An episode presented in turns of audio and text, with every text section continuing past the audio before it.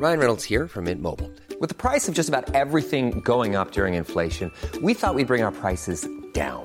So to help us, we brought in a reverse auctioneer, which is apparently a thing. Mint Mobile unlimited premium wireless. Ready to get 30, 30, bit to get 30, bit to get 20, 20, 20, bit to get 20, 20, bit to get 15, 15, 15, 15 just 15 bucks a month. So, Give it a try at mintmobile.com slash switch. $45 upfront for three months plus taxes and fees. Promo for new customers for limited time. Unlimited more than 40 gigabytes per month. Slows. Full terms at mintmobile.com.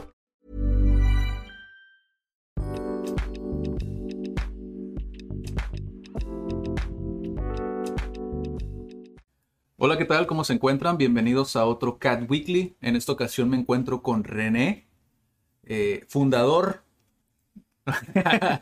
bueno, eh, parte del equipo del grafógrafo, eh, lo cual es un proyecto que se creó en Tijuana, ¿no? En uno de los, una de las ubicaciones geográficas más importantes de Tijuana, que es el centro, para los que no son de Tijuana o para los que están aprendiendo español o son de alguna otra parte de- del mundo, eh, el centro es un lugar muy, muy característico de Tijuana. Eh, justamente antes estaba platicando con René sobre lo, pues lo interesante que es el modelo de negocio, digámoslo así, de una librería, ¿no? Yo dijiste muchas cosas que la verdad jamás me lo hubiera imaginado. O sea, el hecho de que muchos tienen el concepto de que una librería, eh, pues no es un buen negocio. Pero eso no aplica en Tijuana. Igual si quieres empezamos como por ese, Dale. por ese lado. Y ahorita platicamos un poquito más de quién es René, quién está detrás del proyecto, ¿no? Nada más por ahí empezar, ¿sí? No, pues sí. Yo creo que, que no nada más en Tijuana. Creo que, que una librería es un, es un buen negocio en, en cualquier parte, Ajá. sin verlo meramente como negocio. Yo creo que la clave, y no nada más en la librería, en, en todo es no ver tu trabajo como un mero negocio. Porque lo que le aporta mucho es, es precisamente la calidad y la calidez humana de quienes están trabajando un proyecto. Sí. ¿no? sea como con esta connotación como o, si es cultural o no. Eh, la gente que, que maneja los espacios, los lugares, lo que sea, es lo que hace que, que funcione. Y en Tijuana, lo que te comentaba hace rato, sí, definitivamente creo que, que las librerías son, si lo quieren ver así como un- una cuestión de negocio y de inversión, si alguien quiere abrir una librería, son, son proyectos muy, muy viables y loables, ¿no? Son, te Sí. dejan muchas cosas. Y creo que la, la percepción errónea de que las librerías no funcionan y no pueden subsistir porque nadie compra libros, nadie lee, viene precisamente de, esta, de este condicionamiento social que nos dicen, nos quieren grabar en la cabeza que el mexicano no lee y que los tijuanenses menos, ¿no? Cuando abrimos nosotros el grafógrafo había alguien que fue y nos dijo, no, es que los tijuanenses no, no leen, este, el mexicano no lee, el, el tijuanense menos, ¿no? Y no compra libros, vas a cerrar. Sí. Y, y nos graban esto y todos lo repetimos, vamos por la vida repitiendo lo que nos dijo alguien, pero nunca nos damos el tiempo de verificar o decir, bueno, ¿de dónde salió esta información, no? Sí. Y hay estadísticas de este, de, de- que se hacen encuestas de lectoescritura en México, pero realmente es, es difícil encontrar una persona que se haya dado la tarea de revisarla y ver y decir, "Ah, pues, está". Eh, yo, por ejemplo, soy, soy mediador de salas de lectura y no clasifico como lector. En mi país, yo habiendo estudiado literatura y siendo mediador de salas y teniendo una librería y dedicándome al libro, no soy lector según la encuesta nacional de lectoescritura de México. ¿Cuál es- qué, qué dice esa encuesta? Es muy cuantitativa, ¿no? Entonces es como que cuántos libros lees, este, cuántos libros leíste el mes pasado y cuántos leíste en, total en el año y cuántos libros compraste. Entonces la industria editorial define mucho las estadísticas de lectura, Sí. pero la industria editorial tiene que ver con la compra de libros. El hecho de que yo no compre tantos libros al año no significa que no leo, porque puedo ir a bibliotecas o puedo leer en línea o puedo leer libros que ya tengo y releer y eso sigue, una relectura sigue siendo una lectura, ¿no? Claro. Pero eso no es cuantificable en las encuestas. Y si no leo, yo por ejemplo leo súper lento, así leo dos líneas y lo cierro el libro y me quedo como tres horas pensando que leí. Eh, entonces, si no lees rápido, también es como que vas bajando como puntos, no sé. Ajá, sí, sí, sí, sí Y- te entiendo. Y dices, espérate, ¿no? No se trata de, de cuánto lees, sino qué haces con lo que leas, en el tiempo que leas. Está, está también esta, esta onda de leer 20 minutos al día, no sé qué.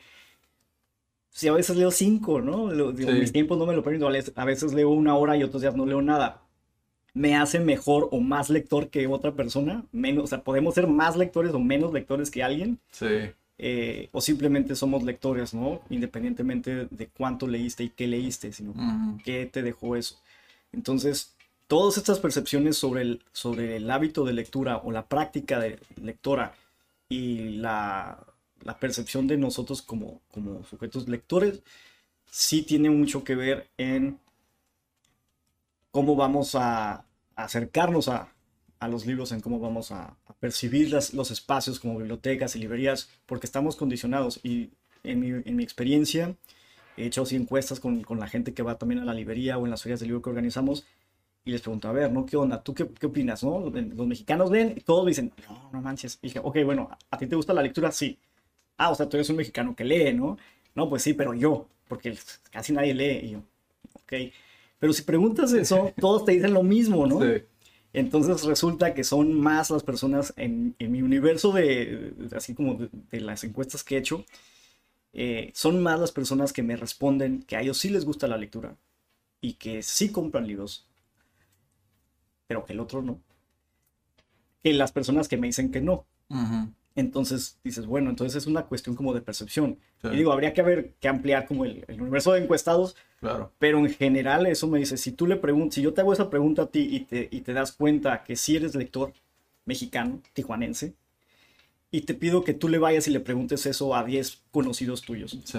Y lo vamos haciendo así, ampliamos el espectro y nos damos cuenta de nuevo que la información real que podemos generar entre nosotros de, de primera mano contradice muchísimo las estadísticas que están en, en línea y que no sabemos como quién, dis- quién diseñó las encuestas o con qué objetivos lo diseñaron, ¿no? Que muchas veces son so- como con cuestiones políticas de por medio para poder decir que México tiene tal o cual lugar y ahí a veces Sí, es porque muchas veces conveniente- desconoces el objeto de estudio, ¿no? O Sí. sea, y, y muchas veces les conviene decir que el mexicano no lee, ¿no? Claro. No necesariamente dicen, no, pero ¿por qué va a querer el, el gobierno decir que tenemos un índice bajo de lectura?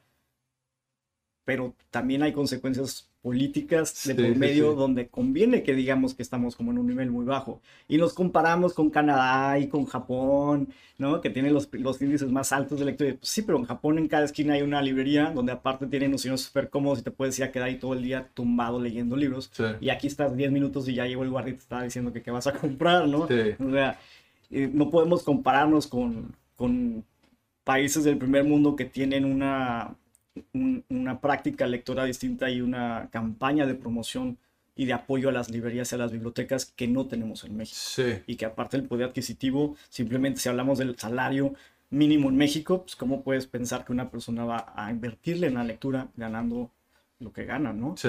Pues todo eso tiene que ver con que nuestra idea de- sea muy obvio decir, sí, pues el mexicano no lee. La pregunta real para mí sería, el Mexi ¿por qué no lee el mexicano? Si, si realmente podemos decir que el mexicano no lee, es porque no le interesa o porque no tenemos las condiciones en el país adecuadas para generar lectores, ¿no? Porque desafortunadamente si tienes que decidir entre comer y entre leer, comprarte un libro, mucha gente pues va a decir, no, pues ¿cómo, no? Sí. Entonces no estás dejando de leer porque, porque hay una falta de interés, sino porque hay una falta de oportunidad, ¿no? Sí. Eso es importante como señalar. Sí, porque a final de cuentas, digo, no sé exactamente la historia de Gandhi, que es uno de los referentes, ¿no? Pero, Maravillosa la historia de Gandhi. pero me- yo puedo, imagínate, sin conocer la historia, sin estar contaminado, ¿no? De la historia, puedo imaginarme que la persona que lo inició también lo inició por pasión, ¿no? Así es. que, que es algo que sucede mucho en México, ¿no? Por lo menos con la lectura o lo que yo me he dado cuenta, que quienes inician ese tipo de proyectos lo hacen por pasión, o sea, sale de la pasión. Sí. Y esto de alguna manera geográficamente, que es lo que hablábamos, te da una gran ventaja porque son muy pocos los que llegan a ese grado como para poner una librería, Sí. ¿no? Y Gandhi es una historia maravillosa que, que también habla un poco, quizás, los libros y la lectura y el, y el ámbito editorial tiene que ver con todo. Habla de, de una cuestión de, de monopolio también, hay que decirlo, de las librerías y Sí. demás, eh, y de hipocresía que hay. O sea, en nuestro país, desafortunadamente, somos muy hipócritas. Si, nos, si nos ponemos a ser críticos con el mexicano, somos medio gachos, ¿no? Te decimos, no, emprende y pon tú, o sea, René puso su librería, sí hay que apoyar lo que crezca, pero si el grafógrafo, por ejemplo, el grafógrafo creciera, yo pasaría de ser un proyecto que todos dicen, no, ojalá habrá más grafógrafos, no, franquicias, grafógrafos en todo Tijuana y en todo México, Simón. En el momento en el que yo abriera una segunda librería, la gente, mucha gente empezaría poquito a poquito a decir, uy, no, se está convirtiendo en un monstruo. Ya. El grafógrafo, ¿no? Sí, sí, quiere, sí. quiere acaparar todo. Que fue un poco lo que pasó con Gandhi. Gandhi es un proyecto de librería maravilloso. Y ahorita, si, si preguntamos, mucha gente tiene una idea. Compren sus libros en Gandhi, porque sí, tienen un catálogo maravilloso. Y aún así dicen, no, es que Gandhi, ¿no? Un monstruo. Pero ¿cómo empezó Gandhi? Gandhi lo, lo puso Mauricio Achar. Y Mauricio Achar puso una cafebrería cerca de la Universidad en México que iba dirigida a estudiantes y a maestros. Y lo que él quería era que los estudiantes tuvieran acceso a libros económicos. Y era una librería pequeñita con un mezanine. Y él se iba a Nueva York o a otras partes y conseguía los pallets de libros para poder, lo compraba fuera de México para tener precios más accesibles y poder bajar sus libros. Y fue un trabajo impresionante y una mentalidad maravillosa que dio esto, est- esta librería y este espacio cultural porque era un lugar de encuentro entre escritores, músicos, pues, la bohemia, ¿no? Y los estudiantes donde iban y compraban libros a bajos precios. Y obviamente le fue bien, afortunadamente, ¿no? Y fue creciendo y fue abriendo más librerías Gandhi hasta convertirse en este monstruo, entre comillas, Sí. que es hoy. Y lo que la gente ve ahora es este monstruo y lo critican, pero nadie está hablando de decir, oye, ¿dónde- todo el esfuerzo de este hombre, ¿no? Y Gandhi revolucionó la venta de libros en México. Todas las librerías que nosotros conocemos actualmente son el resultado directo del trabajo de Mauricio Achar, porque antes las librerías eran, tú tenías un mostrador, estaba la persona que te atendía y los libros estaban atrás en una bodega. Y yo iba y pedía un grafógrafo de Salvador Elizondo y tú ibas y lo buscabas en la bodega y me lo dabas y te pagaba y me iba. Eso era una librería. ¿no? Porrúa sigue siendo así en, en Ciudad de México, uno de los porrúas que están en el centro histórico, así sigue funcionando. Y Mauricio Achá dijo, no, yo quiero libros en el piso, ¿no? Vamos a, a desacralizar el objeto del libro, que Sí. es así como exquisito. Yo estoy trabajando pilas de libros, ¿no? Y que la gente se tropiece con ellos. Y vamos a quitar los mostradores y vamos a dejar que la gente pase, que puedan tomar el libro y vamos a poner aquí una silla para que te sientes. Eso que para nosotros es tan normal ahorita, Ujú. no hubiera pasado si no hubiera existido Gandhi. Sí. Y la gente no habla de eso, ¿no? Hablan del monstruo Gandhi. Sí. Y, y no nada más revolucionó las librerías, sino también la publicidad so- de las librerías como un referente internacional, ¿no? Sí. Todos conocemos la publicidad de Gandhi con estas vallas y le dio por primera vez personalidad a las librerías. Entonces decía, no, Gandhi a veces está enojado, a veces está de buenas, ¿no? A veces tiene ganas de cantar. Y que a final de cuentas cumplió ese propósito, ¿no? De que lo hiciera accesible al público. Sí. Como hay muchos libros que realmente son muy, muy accesibles Sí, en sí, sí. precio, en cuestión económica. Y eventualmente sí, Mauricio Charo falleció ya hace, hace muchos años y, y la cadena queda en manos de, de familiares o lo que sea y cambian ya la, la visión de, de Mauricio. Yo sí considero, así como, como consumidor, Sí. que sí cambió mucho el- lo que es Gandhi ahorita a lo que era, pero eso no quita todo lo que, lo que hizo, ¿no? Sí. Y el legado que, que deja.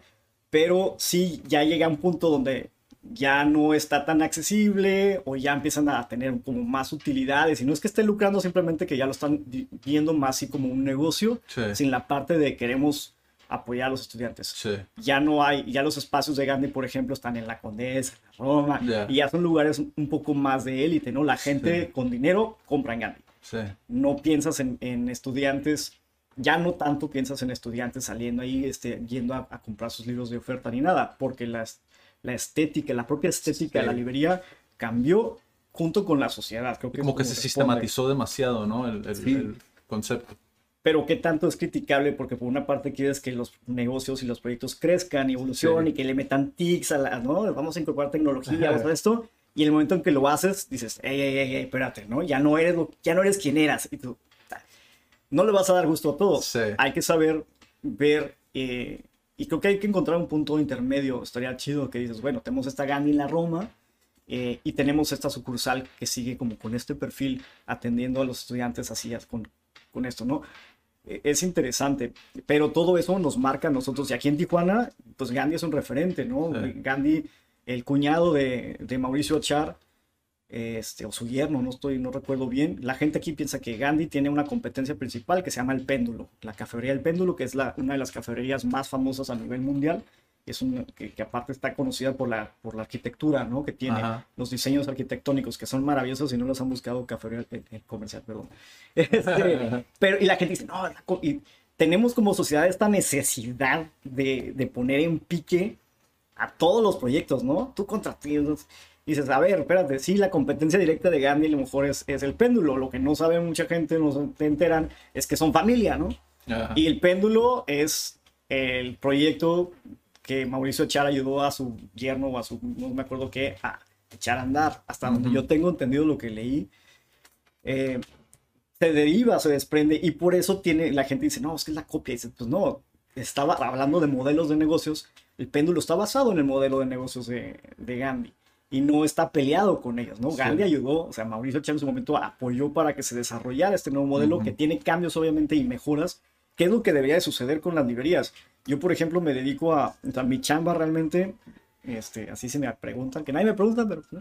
Yo igual, igual es algo que va a surgir, así que de una vez, yo- René, yo- ¿cuál yo- es tu...? a mí, a, yo, a mí, así en mi mundo guajiro, yo me dedico a, a diseñar espacios de librerías, o sea, espacios para los libros y para las prácticas de, Ujú. de lectura. Eh, y o sea, mode- el modelo de negocios. Entonces, el grafógrafo es una librería prototipo. Yo siempre digo, el, el grafógrafo no es como mi negocio cuadrado, ¿no? Todos los días cambia algo en la, en la librería. Y todos los días, eso me permite también tener la oportunidad de decir, no hay error, no simplemente no era por aquí, lo cambiamos y no le tengo que dar este, explicaciones a nadie. Es que me equivoqué. Es válido porque estamos trabajando un modelo. Normalmente prototipas y hasta que ya dices, este es el modelo, lo sacas ¿no? al mercado. Sí. Y dije, ¿quién nos dijo eso? no? Si, lo, si pensamos en modelos de negocios para las librerías, no es una cosa cuadrada, trabajamos con gente. Entonces, podemos ir todos los días, es una oportunidad y es cambiar el, el modelo de negocios y ver qué funciona, qué no funciona, qué quieren los usuarios, por qué, ¿no? ¿Qué queremos nosotros ofrecerles a los usuarios? Y en ese sentido, yo siempre he pensado que si tienes este modelo que ahorita llamamos grafógrafo, y alguien viene y lo adopta y dice, yo también quiero poner un grafógrafo, lo ideal sería que no nada más digas, ah, pongo algo tal cual, ¿no? Si dices, bueno, este modelo que me, que me llama la atención y que considero que funciona, ¿y qué le voy a aportar, qué voy a hacer diferente para que tenga un plus, ¿no? Claro. Entonces cada vez ese modelo va mejorando y funciona porque entonces tenemos librerías que son mejores cada vez. Sí. Entonces el péndulo es una mejora de alguna forma de, Ujú. de lo que propuso Gandhi y por eso es más reconocida que Gandhi a nivel mundial, ¿no? Sí. Porque logró conjuntar, en este caso, por ejemplo, todos los servicios que daba Gandhi, pero los metió con, la, con una estética que iba a ser como mucho más atractiva Sí. y que tiene un plus por muchas razones, no simplemente los arquitectos como una cuestión de turismo editorial que yo le, le llamo, vas a ir al péndulo, ¿no? Porque Sí. quieres ver la arquitectura. Claro. Vas a Gandhi, es cuadrado, está bonito, lo que tú quieras, pero no tiene la arquitectura que tiene el claro. péndulo u otras librerías. ¿no? ¿no? Entonces, el espacio físico de la librería tiene un valor muy importante a la hora de, de cómo nos perciben los compradores de libros y los lectores y tiene que ver con la experiencia de lectura si puedes leer en la librería también, ¿no? No es lo mismo estar en un espacio así cuadrado que dices, ah, puedes leer, a que llegues y tengas una- un sillón cómodo, buena luz, que tengas un una ventana con El luz natural, contexto, ¿no? Las librerías que están, que tienen un lago, una laguna allá en Ciudad de México y que estás viendo así todo el, estás como en el paraíso, pues claro que va a cambiar tu experiencia de lectura y claro que vas a querer volver a esa librería y claro que seguramente inconscientemente ya te vendieron un libro, ¿no? Sí. Entonces todo tiene que ver. Sí, Daniela está muy de acuerdo con esa idea. Eh, pero se me hace impresionante el. Fíjate, ahorita que estás hablando de cómo, cómo va cambiando y quién nos ha dicho como eso de que tiene que ser así, ¿no? Se me hace impresionante lo mucho que se asimila el proyecto del graf- grafógrafo y de CAD, porque nosotros también lo vemos muy similar. Es decir, no es una escuela per se, ¿no? Pero es un lugar donde puedes llegar no solamente a aprender de alguien, sino que esa persona que te está enseñando también puede aprender de ti, Claro. ¿no? Y es algo personalizado, que es algo que creo yo tiene mucho valor. Sí. Si lo ves como librería, bien lo dijiste al principio, lo ves como lo veas, si tienes como esa, creo que sí es una habilidad, como el poder observar ciertas cosas y decir, voy a cambiarlo. Oye, pero que Sí. voy a cambiarlo porque siento hacerlo. Y es parte de, no porque sea mío y dejar el ego a un lado, no porque sea Sí. mío, sino porque es lo natural, es dejarlo crecer, ¿no? sí. Se me hace muy, muy interesante. Y ahorita que estábamos hablando de eso, de qué es lo que haces, cuando tú sí sé que eres un e- editor y eh, diseñador de, de espacios eh, eh, literarios. ¿Cómo tú normalmente te, cómo te gusta que te perciba la gente? O sea, cuando te preguntan a qué te dedicas, ¿cómo te gusta que te perciba la gente? ¿O quién es René? Creo que esa es la pregunta que más me aterra porque no, no tengo una respuesta. ¿no? Como que a título muy personal, sigo tratando de definir quién soy, ¿no? Y le preguntaba a, a mi compañero, te decía, a, a Eric, en la librería ayer, le dije, oye, si, si, te dije, si te pidieran que dijeras algo de mí, como qué es lo que te viene en mente, ¿no? Sí. Y si me preguntan a mí, va a ser súper subjetivo porque voy a decir lo que yo quisiera hacer, ¿no? Y no necesariamente es lo que soy, ¿no? Dije, Yo soy diseñador de espacios para libros, ¿no? Sí, como cuando te encasillan, ¿no? Que es como, Sí. ah, sí, pero sabes esto, esto, esto y esto. Creo, Como- creo, que, creo que en parte mi terror a esa pregunta es que no me gustaría sentirme encasillado en Ajá. algo, ¿no? No significa que no sepa qué hago o quién soy, pero no, no quiero limitarme a eso y, y- y me aterra eso. Digo, pues, Sí, no sí, sé. sí. Creo que en este punto de mi vida, lo que disfruto ser o, o que lo que disfruto hacer es trabajar con libros. O sea, yo trabajo con libros en general, ¿no? Y me gusta pensar los espacios, me, me gusta pensar el objeto, el, el libro, y me gusta pensar los espacios donde cabemos los libros y las personas. Porque para mí también las personas son, somos como libros, ¿no? Lo que leemos, nos leemos mutuamente, ¿no? Esto que dices que, que podemos aprender del otro, ¿para qué leemos, no? Ya. ¿Qué, qué, qué objetivo tenemos cuando, cuando leemos? El acto de la lectura que responde, mucha gente quiere aprender, no es necesariamente eso, pero a veces no, yo leo para aprender, para tener conocimiento, yo leo por placer. Cuando interactuamos con alguien es por lo mismo, ¿no? Tú tienes un conocimiento que, que para mí es valioso y en esta interacción voy a aprender algo o simplemente es porque eres mi super compa y estoy contigo por placer. Sí. Es lo mismo que, que los libros, ¿no? Entonces, creo que los espacios en donde estamos nosotros eh, son importantes y es importante pensar en ese diseño. Ahora, a mí me gustan los libros y me gusta andar ahí socializando con toda la gente platicando. Entonces me dedico a eso, ¿no? A, a- Sí. a pensar espacios donde quepamos libros y gente. Sí. Y que en esos espacios se, se dé la oportunidad de darnos cuenta que libros y gente no somos tan diferentes, ¿no? Sí. Eso es lo que yo te digo, es como que a eso, eso hago. Cuando digo que trabajo con libros, este, mis compañeros dicen, eso no dice nada. Y yo, pues lo dice todo, ¿no? Porque trabajar con libros me permite no limitarme. Si soy librero, porque para ti, ¿qué es ser librero? Ya caes en el significante del- ¿no? de la persona. dices, ah, vende libros. Para mí, el, el- lo último en la lista de mi, de mi trabajo en el grafógrafo es vender libros. Ujú. ¿no? Pero si digo librero, es lo primero que piensas. Sí. Si te digo que soy mediador de salas de lectura, es, ah, trabaja en fomento la lectura. Y ya se ve, pues no, soy pésimo para fomentar la lectura, pero me gusta mucho fomentar el valor del objeto libro, ¿no? Que es diferente, porque creo que hay muchos mediadores en, en el Estado y en el país que están trabajando, mucha gente trabajando en fomentar la práctica de la, lectura.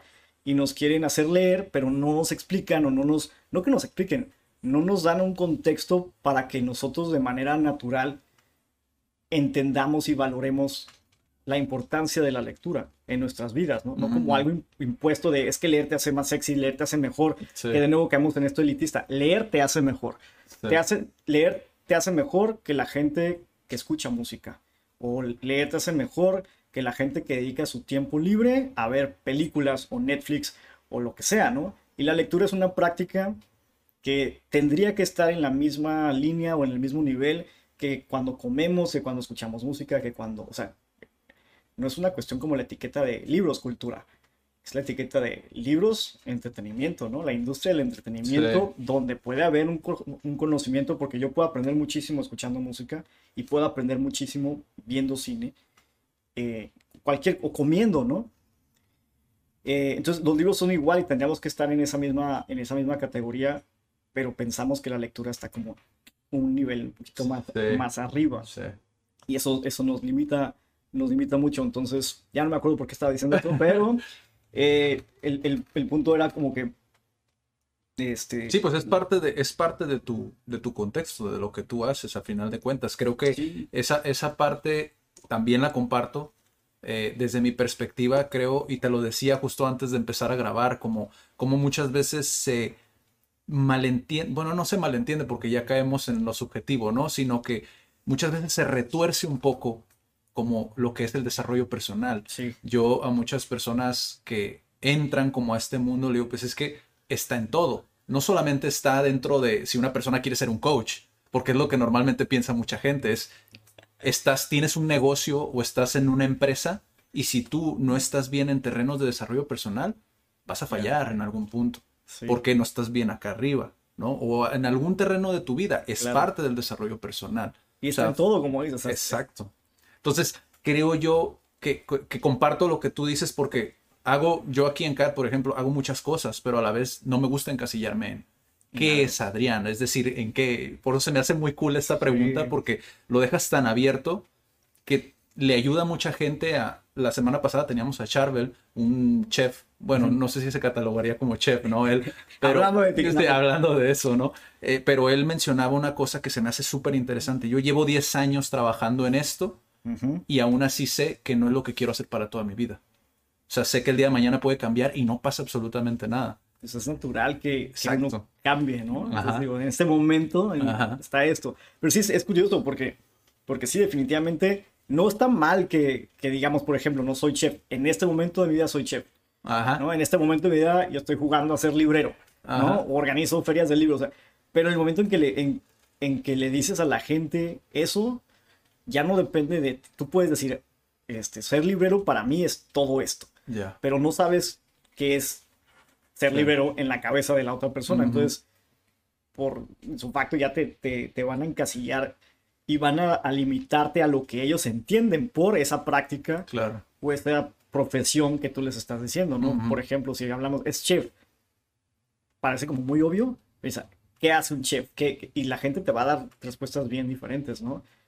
Eh, y todos los, y no, no todos los chefs trabajan igual o no todos desarrollan los mismos proyectos, ¿no? Claro. Ni de la misma manera. Entonces, también ser librero, no todos los libros trabajan igual, ni tienen los mismos objetivos, ni los tiempos, ni nada. Entonces, yo digo, yo trabajo con libros. A mí ponme un libro, a mí dime algo, si quieres que vaya a un podcast, si quieres que escriba una canción sobre libros, si quieres que hagamos una obra de teatro, todo lo que quieras relacionado con los libros, yo me apunto, ¿no? Claro. Y depende del contexto y del, del escenario o los factores que estén en, ese momento con ese tema, sale la chamba, ¿no? Sí. Podemos organizar ferias de libro, podemos dar pláticas, podemos dar talleres, podemos abrir librerías, podemos armar o diseñar bibliotecas, móviles, itinerantes, físicas, Sí. este, no sé, o sea, a mí me gusta trabajar pensando en estos, más bien yo, yo creo que más que, que los objetos o lo físico, lo tangible, es lo intangible, ¿no? Trabajo con la idea de lo que es el libro y los espacios, como que trato de llevar esa, es- esta idea a algo tangible que sean los espacios Claro. físicos, como aterrizarlo. Y el, para mí lo enriquecedor y donde me, me desenvuelvo y realmente me voy formando o deformando y creciendo es en este espacio raro, simbólico, entre lo que pienso del libro y las prácticas lectoras y todos los agentes que están alrededor de este objeto. En medio hasta llegar a decir, aquí está el grafógrafo, que es un espacio físico ubicado en el pasaje Rodríguez, ¿no? En zona centro, en Tijuana o bla, bla, bla. Sí. O decir, aquí está este, esta página de, de librería en línea, lo que sea, que, que son como ya productos más este, elaborados o terminados, digamos. Pero ese, ese margen de, del tira y afloje de las ideas de por qué sí o qué es ser lector o qué es un libro y demás, ese es donde, ese es donde yo trabajo, ¿no? Sí. Entonces está interesante. Sí, se me- Ah, Daniela tiene una pregunta. ¿Por qué es importante para ti este contexto, ese espacio que creas para el lector? Ok, déjame lo digo al micrófono Ah. para que se escuche. ¿Por qué es importante para ti ese espacio que se crea para el lector Alrededor físico. físicamente, que se crea alrededor del lector? Sí, interesante, gracias. Creo, si soy honesto, de entrada tendría que decir que hay un interés muy ególatra, muy, muy, porque es- responde a una necesidad propia. Yo como, como lector, este, como individuo, necesitaba un espacio donde yo me sintiera a gusto y, y cómodo, rico, ¿no? Y decía, puta, que sangrón soy si, si nada más lo tengo para mí, ¿no? Sí. O sea, a veces estoy en mi casa bien a gusto y digo, uff, que, que ojalá que toda la gente tenga esta, esta tranquilidad o esta calma, ¿no? Entonces, compartimos lo que nos gusta y creo que ahí es donde encuentras una satisfacción realmente, compartir algo que te gusta. A mí me gustan los libros y me gusta hablar de los libros y me gustan los espacios así bonitos. Para mí Sí, la estética, está ¿no? bonito, Sí. no sé, a mí me gusta. Es súper subjeti- es muy subjetivo Sí. Porque esa estética responde finalmente a un gusto muy particular. A pesar de que trato de que sea como tomar en cuenta las opiniones de la, gente y demás, de primera mano en inicio, o sea, sí el grafógrafo respondió a una estética y a una necesidad muy propia que yo decía, si yo necesito esto, seguramente alguien más lo va a necesitar.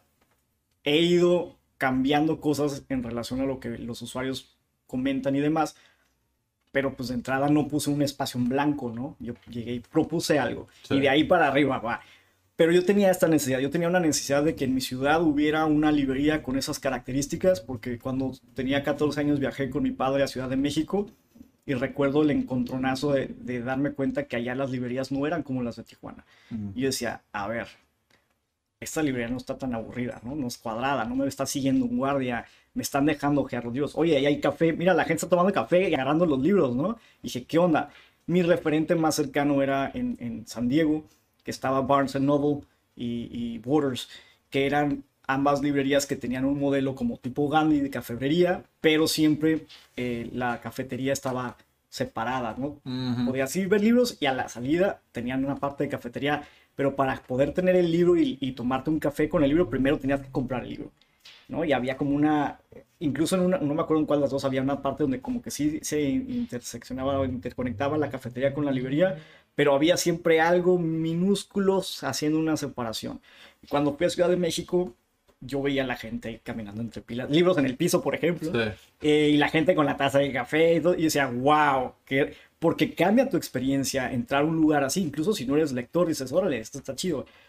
Entonces, cuando se da la oportunidad de que, de que abra el grafógrafo, creo que fue como la emoción de decir, yay, voy a poner un espacio y yo voy a ser el primer este, usuario, ¿no? Sí. Eh, y he- he- creo que he aprendido muchas cosas en el camino. La gente piensa que cuando abrí la librería yo ya tenía súper estructurado qué iba a hacer y cuál era el objetivo. O sea, no, decidí, Sí. decidí el nombre en, en un taxi de la Pancho Villa al centro, porque me están diciendo, pone un nombre, ¿no? Porque tenemos que registrar el pasaje. Y yo no, teni- no estaba listo para abrir una, o sea, yo quería abrir una librería, pero no estaba listo en ese momento, ¿no? Y todo fue así. Y dije, pues es ahora, lo tomas o lo dejas, Sí. ¿no?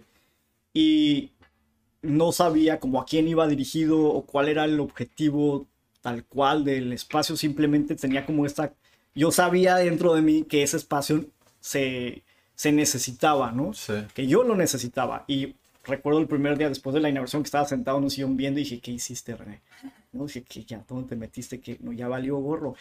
Y dije, nadie va a venir, porque después de la inauguración que estaba así de gente, todo el pasaje que se rehabilitó, al día siguiente nadie fue a abrir, ¿no? Porque estaban todos este, trasnochados o algo, y yo fui el único que llegó y abrió, muy puntual así temprano, y no había nadie.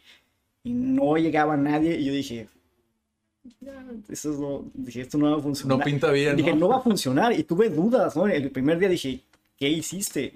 Dije, güey, fuiste a hacer algo que a ti te gusta y no significa que al mundo le, le interesa, ¿no?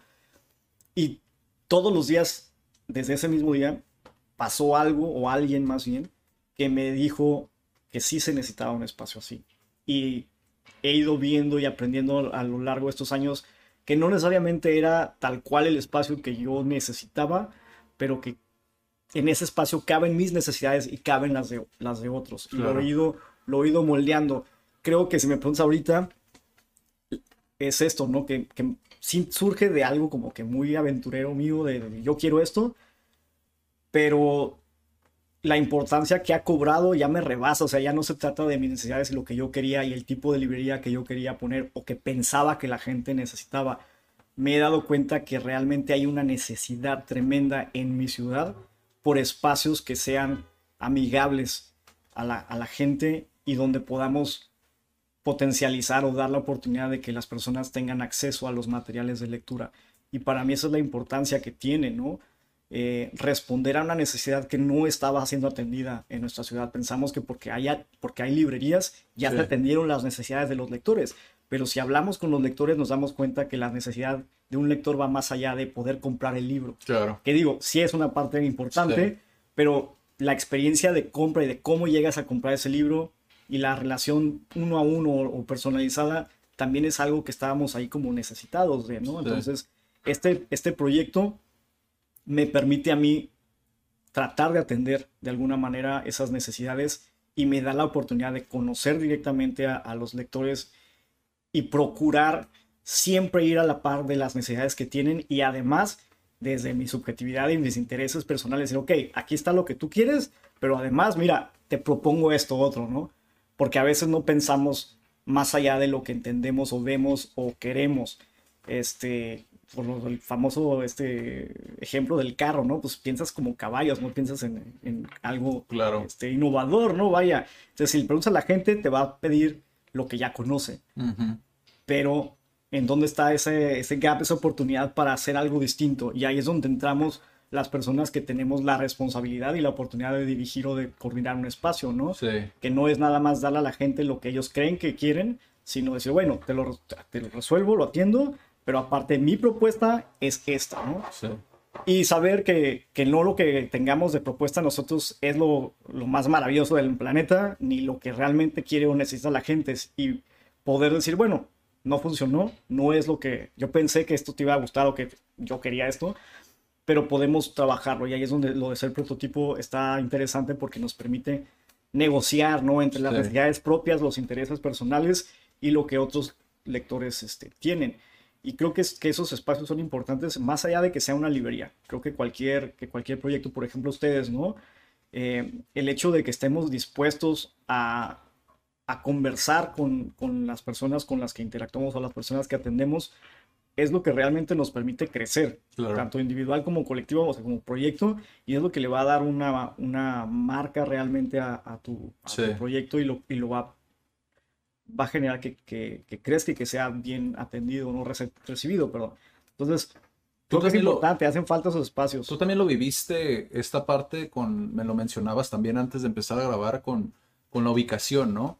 Que me decías, si a lo mejor hubiera estado en otra parte, eh, hubiera cambiado mucho el público. Entonces dices tú, pues sacrifico eso, que sé que me podría ir mejor porque realmente no lo podríamos saber a menos de que lo intentáramos, ¿no? Pero dices tú, no, porque yo estoy intentando ayudar lo que decías como a este público. Sí, es ¿no? interesante. Yo, yo sí estoy así como que se le echo mucha crema a mis tacos. Estoy súper convencido de que si yo agarro el grafógrafo o abro una librería eh, a pie de calle, porque estamos dentro de un, de un corredor para las personas que no, que no son de Chihuahua, que no ubican el pasaje, está sobre la avenida Revolución, que es como la avenida principal de- del centro. Y es muy interesante porque es como una metáfora ahí medio rara del, del centro, porque está, tiene acceso por la avenida Revolución, que es la calle turística, y tiene acceso por la avenida Constitución, que es donde caminan más como los locales, ¿no? Sí. Para agarrar el transporte público que es, conecta en la calle tercera precisamente, que todo el transporte público está, el principal está como en esa calle. Entonces tenemos este flujo de dos tipos de público que convergen en este pasillo. Eh, y mucha gente despitada pues, no voltea y no se mete al pasillo, entonces no sabe que existimos. Sí. Si estuviéramos a pie de calle, por la estética que tenemos y por los precios, por ejemplo, tenemos cafetería, ¿no? Y tenemos café desde 10 pesos. Eso es un gancho. Yo estoy convencido que si estuviéramos a pie de calle, ese, ese lugar estaría lleno todo, todo el tiempo. Si así como estábamos, la gente asiste, creo que sería un negociazo este, estar a pie de calle. Creo que tenemos la oportunidad así de ponernos bien hipsters y vender un montón de libros y vender un montón de café y hacer un montón de cosas porque tenemos la estética, tenemos el proyecto, está muy suave.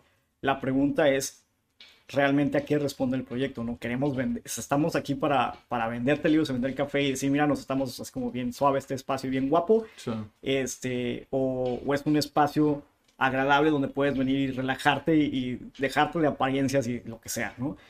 Eh, que no está mal, pero sí estamos, hay que reconocerlo, estamos, sobre todo ahorita de- después de la pandemia, que es una cosa, un detonante muy interesante, el tema de la pandemia, se, se fue como al alza esta cuestión de tener una librería, se puso de, ya tenía un ratito antes de la pandemia, pero ahorita es como que está en el auge de, está bien chido que, que vendas libros, está de moda vender libros, y, y- y eso tiene una contraparte, que es que todos están vendiendo en Instagram o en Facebook, todos venden libros y aparte los están vendiendo muy caros. Entonces estamos haciendo, estamos llevando los libros a un nivel elitista horrible. Eh, y si tienes una librería que sea como con verde y plantitas y la foto y todo es Instagram, no sé cómo le dicen, Instagramable o no sé qué, este, y fue como flamable, no sé, es incendiario. Eh, le tomas la foto, se ve y en redes sociales, la cuestión de Instagram y Facebook, más Instagram, ha sido algo que impactan todos los negocios. Ajá. Es interesante ver las repercusiones o el impacto que tiene en la industria editorial, tanto editoriales como librerías porque ahora tienes a todos con la taza y la plantita y el libro es esta así tú de aquí y la subes al Instagram y lo vendes. Te están vendiendo una imagen, una estética. La pregunta es, ¿realmente te importa y te interesa el libro que estás vendiendo? ¿Consideras que aporta algo al desarrollo de la persona? Porque cualquier libro, para mí, cualquier libro es des- desarrollo personal, en- aunque sea literario, ¿no? Interesante. Entonces, tenemos libros y lecturas de carácter no literario. Hay textos científicos, hay textos meramente de desarrollo personal, que sería lo que etiquetan como superación personal. ¿Y cuál es el problema o el, cuál es el problema con que la gente se quiera superar, no? O sea, Sí. ¿por qué criticamos que la gente se quiera superar? Sí. Pero suena como chafa, ¿no? Uy, Sí. lees superación personal. Yo leo poesía. Y la poesía que te deja eres un ojete, ¿no? O sea, eres la peor persona del mundo. Tienes poetas o tienes gente exquisita leyendo poesía que son, son fa- fanfarrones odiosos a más no poder. Sí. Dices, mejor léete un libro de superación personal y haz algo con tu vida, ¿no? Sí. Perdón, pero o sea, ¿qué nos deja la lectura y qué dice de nosotros la lectura Sí. y qué dice de nosotros la percepción que tenemos como lectores? Yo exquisito porque leo y tú tercermundista, ¿no? Y luego ya te vas a qué lees, ¿no? Y ya Y- empiezas y, es, a. y es que lees y qué haces, qué haces con la lectura y sobre todo qué hace esa lectura contigo. Sí. ¿Qué persona eres después de leer eso? Sí. ¿Eres esta persona odiosa, engreída que dice yo soy mejor que tú porque ya leí a Octavio Paz? Sí. O decir, no, es que yo leo a Elena Garro y Elena Garro es mejor que Octavio Paz, entonces soy mejor que tú. O sea, se- hay una riña constante entre los lectores y los escritores y eh, la, la gente que se asimila como culta o culturosa, le digo yo, y como lectores. Los lectores somos horribles, somos los más prejuiciosos del mundo. Porque nos creemos mejor que todos los demás y porque creemos que nuestros gustos y nuestros hábitos de lectura son mejores que los demás Sí. al carajo tus gustos. A mí me interesa lo mío y lo que me deja, ¿no? Y Claro. bye. Claro. Pero, pero esta cuestión, te digo, de, de- de que se puso de, de moda y demás, ya otra vez no me acuerdo por qué estaba diciendo eso, perdón, pero, pero, Sí, el hecho de que cómo, cómo a tu público realmente no, pues no, tú tuviste sacrificar eso por, por el hecho de ah, sí, continuar con tu comunidad, ¿no? Sí, este, entonces te digo, ¿a qué, a cu- qué es lo que nos interesa a nosotros como, como proyecto? Ajá. O sea, a mí no me interesa la parte de venderte un libro. Me importa, Sí. claro que lo tengo en mente, porque si no, no podría pagar una renta y pagar los honorarios de mis compañeros, que Sí. quiero subirles el salario, porque, güey, de nuevo, ¿no? México, Sí. ¿cómo podemos hacer que las, por ejemplo, cómo podemos hacer que, que, que más gente se anime a, después de escuchar y ver este podcast, que más gente diga, sí, yo quiero invertir, tengo dinero, lo voy a invertir en una librería. Y abramos más librerías y generemos negocios y que la parte cultura sí sea algo que deja una marca en el PIB en México, ¿no? Y que digas, la cultura le aporta tanto valor a la economía del país. Sí. Y una librería, ¿cuántos empleos genera? ¿Y para quiénes? ¿Podemos darles trabajo a los estudiantes de literatura para que no estén trabajando en el Soriana? Y es una cuestión social de, de ganar, ganar, ¿no? Eh, entonces, obviamente, sí nos interesa la parte del negocio. A mí cuando me preguntan, ah, romántico y vender libros, digo, no, a mí me interesa que la gente vea que dejemos de romantizar la cultura y que dejemos de romantizar, no porque no sea romántica, pero pues que no nos quedemos en ese discurso. Eh, y que veamos que también la parte cultural y la parte de los libros no está mal que, que generen una derrama Sí. económica, ¿no? Es nuestro tiempo, o sea, yo tengo años trabajando en esto.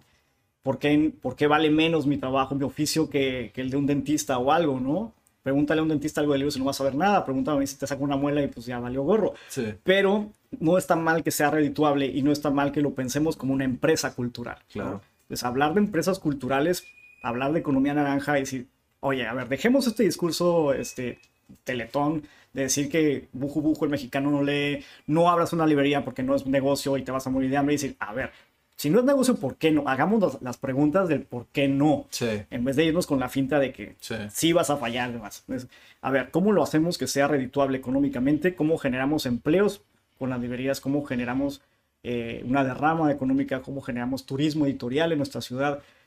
Vamos pensando en cómo sí podemos hacerlo. Sí. Eh, y, y si lo vemos así, dejas de pensar en que vender es tu prioridad y te empiezas a enfocar en la gente, en, en crecer como persona y eso lo va a hacer un negocio redituable. Sí. Eh, Sí, es que cubrir esas necesidades básicas de un negocio te permiten eh, poder enfocarte en cosas que normalmente no lo harías porque tienes que cubrir una renta. Y este es el gran problema de... He visto muchos yo... Es esa parte que yo...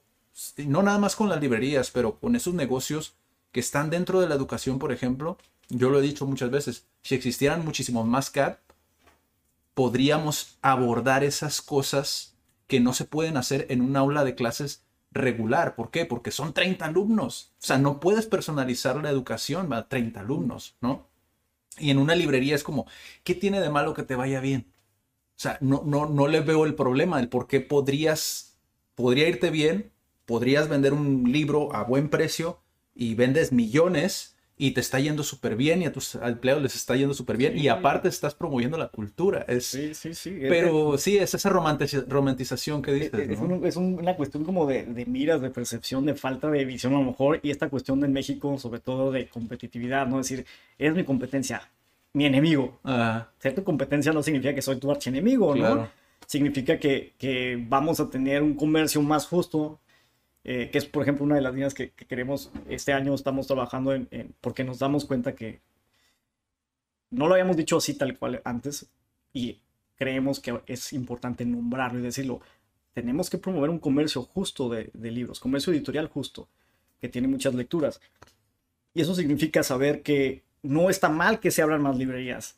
Es bueno, es necesario, nos va a permitir crecer. Incluso para mí como grafógrafo, el hecho de que haya más librerías me beneficia, porque entonces me voy a poner las pilas, porque como no, no soy el único, no voy a estar así como que me van a comprar a mí, ¿no? claro. es como que me exige, me exige replantearme todos los días qué estoy haciendo mal, qué estoy haciendo bien y cómo mejorarlo, porque quiero tener un nivel de competencia y estar a la par, o ser, o decir, yo no quiero estar debajo de él, no quiero ser el que, el Sí. que lleva la batuta. Entonces la competencia es sana. Desafortunadamente muchas veces lo vemos como, no, yo quiero ser el único, quiero ser el número uno, quiero ser el mejor. Y decir, ¿de qué te sirve ser el número uno, ser el mejor? La gente que está en el Boulevard 2000 ¿Sabe? O sea, si te importa realmente la cultura y te importa la lectura, si tu objetivo es promover la lectura, que es lo que todo dice, promo- promoción de la lectura, para mí te digo es posibilitar el acceso, o sea, que la gente tenga acceso a los materiales. Tú quieres que la gente lea y quieres que tengan un hábito de lectura y fomentar la lectura, primero consigues la materia prima, ¿no? Claro. y, y deja que tengan acceso a ella. Entonces, de entrada, lo primero que tenemos que hacer antes de fomentar la famosa lectura es decir, ¿dónde están los libros en México? ¿Dónde están los libros en nuestras ciudades? Colima, el dato muy interesante que me da un usuario, un señor que va todos los días a leer al grafógrafo, es que en Colima no hay una sola librería.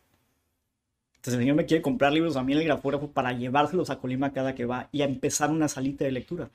Entonces, primer paso, llevar los libros a donde no hay, ¿no? Entonces, si tu tirada es decir, no, todos vengan al, vayan todos al grafógrafo, ahí tenemos libros y café, este, y, estamos en el centro. Y hay gente que va desde el Boulevard 2000 y hace dos horas y media en transporte público para ir al grafógrafo. Y dice, imagínate que tuvieras una librería o una sala de lectura o una biblioteca en el Boulevard 2000 y no tuvieras que desplazarte dos horas y media para llegar con nosotros. ¿Qué me interesa? ¿Que me lo compres a mí o que tengas acceso a ese libro que estás buscando? Claro. A mí lo que me interesa a título personal es que la gente tenga acceso a los materiales de lectura. Sí. Entonces no me interesa como dominar el mundo, ¿no? Y mucha gente piensa que es lo que deberíamos de estar haciendo o qué es lo que queremos. Y dices, no. O sea, el punto es decirle a la gente que incluso no hay ustedes que van a la librería y dices, pon tu librería, ¿no? Sí. Oye, en Santa Fe, que es otro mundo, pon una librería. En Santa Fe te ayudamos, no sé, te mandamos material que, que igual si hay alguien interesado que nos Sí, mande mensaje o algo, ¿no? vemos cómo Y, adaptarlo. y para ¿no? mí, a título ya no de grafógrafo, sino como René, Sí. que se dedica a diseñar espacios, es maravilloso que alguien me diga, oye, René, quiero poner una librería. Y yo, "Ah, yo le entro, ¿no? Yo te ayudo a diseñarla. Porque el grafógrafo ya tiene una, una personalidad, una estética y demás, y la puedo cambiar, Claro. pero los usuarios no me dejan ya cambiarla tanto. Y ahorita si habría una librería sería otra, otro tipo de... Experimentar. ot- otra cosa, ¿no? Que responde a- al momento en el que yo como individuo estoy en mi vida y la estética respon- sería otra. Pero ya ese grafógrafo ya no me deja la comunidad moverle tanto. Entonces, si vienes tú y me dices, oye, vamos a abrir una salita de lectura aquí o una biblioteca en CAD, yo quiero entrarle a pensar en diseñar ese espacio. Sí. Entonces, yo crezco y gano muchísimo con el hecho de que otra gente eh, abra sus librerías, ¿no? Les pido amablemente nada más que no me dejen fuera este, para que yo pueda participar en el diseño, porque es lo que, me, es lo que disfruto, Sí. ¿no? Y no estoy diciendo que, que es mi negocio, voy a cobrar. He cobrado por diseñar librerías, ¿no? Porque es parte de mi chamba. O sea, sí me he dedicado, como he hecho eso mi oficio, pero realmente tengo una satisfacción por, por pensar Sí. en esos espacios. Entonces creo que tenemos que dejar de pensar de esta manera cuadrada esos libros. Costos accesibles, ley de la economía, vendes barato y vendes más, ¿no?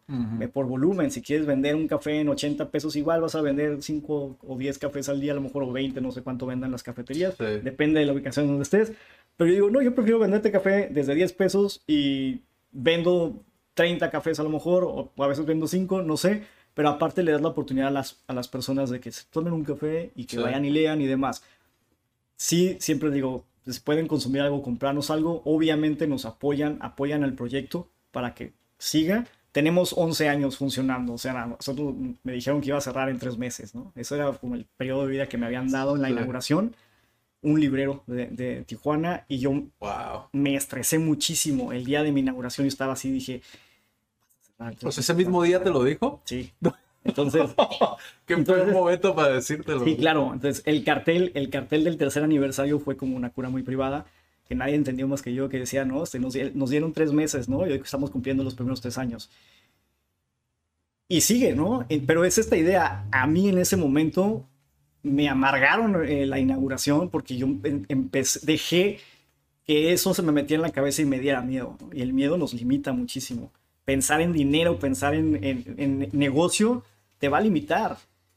En vez de enfocarte en lo que vale la pena, que es, no, estoy haciendo algo que a mí me gusta, ¿no? Y, y estoy, el- lo valioso de esto no es si funciona o no funciona, es la aventura de decir, lo hice y estoy compartiendo. Y si en el camino encuentro a 10 despistados que les guste lo que estoy haciendo y lo disfrutan conmigo, ya valió la pena, ¿no?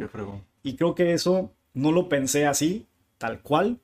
A 11 años se los puedo compartir. Es decir, creo que eso es la fórmula realmente para que el grafógrafo haya funcionado. Que no estábamos así pensando en cómo pagar la renta. Simplemente nos enfocamos en como que toda la gente que ha trabajado conmigo en la librería, que han sido muchos chavos, y qué bueno, hay, hay gente que, voy a aprovechar para decirlo, me dicen, no, es que no duran en el grafógrafo porque no, has cambiado tanto de equipo. Está mal que cambie tanto el personal de un negocio. Dije, no, han estado el tiempo que tienen que estar en este proyecto y de ahí han crecido, ¿no? También espero, a mí me gusta el grafógrafo, esto es mi pasión. No significa que toda la gente que ha participado en el proyecto tiene que vivir para el grafógrafo, ¿no? Creo que en su momento les da algo y ellos le dan algo al proyecto y es parte de, de este crecimiento. Sí, a ¿sí? veces cometemos ese error de decir, tienes que sentir la misma pasión que yo siento. No, y yo, no. yo sí quería eso al final, al principio. Eh, sí, "No, ¿por qué no lo ves también". igual, no? Sí, sí. Y dices, no, porque finalmente es eso. Es normal. el, el proyecto lo, lo, lo abrí yo y esa pasión, esa, esa emoción, pues sí es algo muy, muy mío y Sí. puedo compartirlo y todo, pero pues si tú quieres ya este, hacer otra cosa de tu vida, pues adelante, ¿no? Sí. El tiempo que le pudiste dedicar a este proyecto, qué chido, ¿no? Y eso nos permitió seguir y continuar. Eh, entonces, creo que en parte esta, esta dinámica de que la librería se convirtió en un espacio muy comunitario, ¿no? Sin que yo lo proyectara así. Eh, la comunidad ha sido la que me hace cachetear, me dice, no, bueno, es como tú quieras, ¿no? Es, es- es por acá.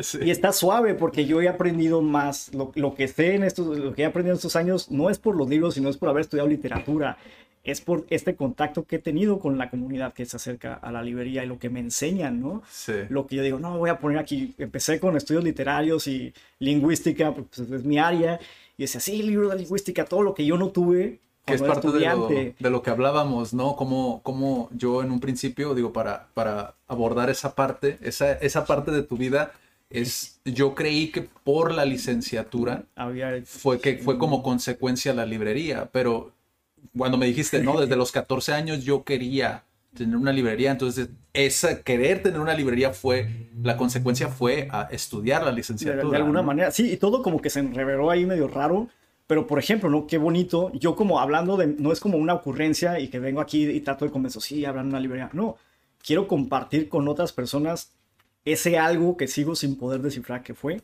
pero que fue un detonante mal. O sea, algo en mí dijo esto, ¿no? Que fue haber entrado a un espacio que yo no, en ese momento, a los 14 años, yo- no es como que yo era un super lector, hasta la fecha no soy un super lector, pero entrar a un espacio físico que detonó, que generó en mí algo que yo dije, wow, ¿no? Yo quiero esto, yo quiero esto. Y siento que tengo esta responsabilidad sobre mis hombros de haber conocido este- esto, sentirlo y decir, no me lo puedo quedar para mí. Ahora tengo la responsabilidad de generar, replicarlo y ver cómo lo mejoro, lo adapto a mi ciudad, que también es, es distinto, para ver o tratar de que otra persona, así sea una, llegue a este espacio y sienta lo mismo que yo sentí. Y no tiene nada que ver con, con que estudié literatura, porque Sí. a los 14 años fue, o sea, no fue la carrera lo que me gen no me generó la carrera, vaya, este wow, no, sí que todos estudian literatura porque es maravilloso. No, no estudié literatura. Piénsenlo muy bien. Este, pero, pero era como esta cuestión de compartir algo que generó en mí un gozo, ¿no? Un goce. Y no sé qué sea, la verdad. O sea, no Sí. sé.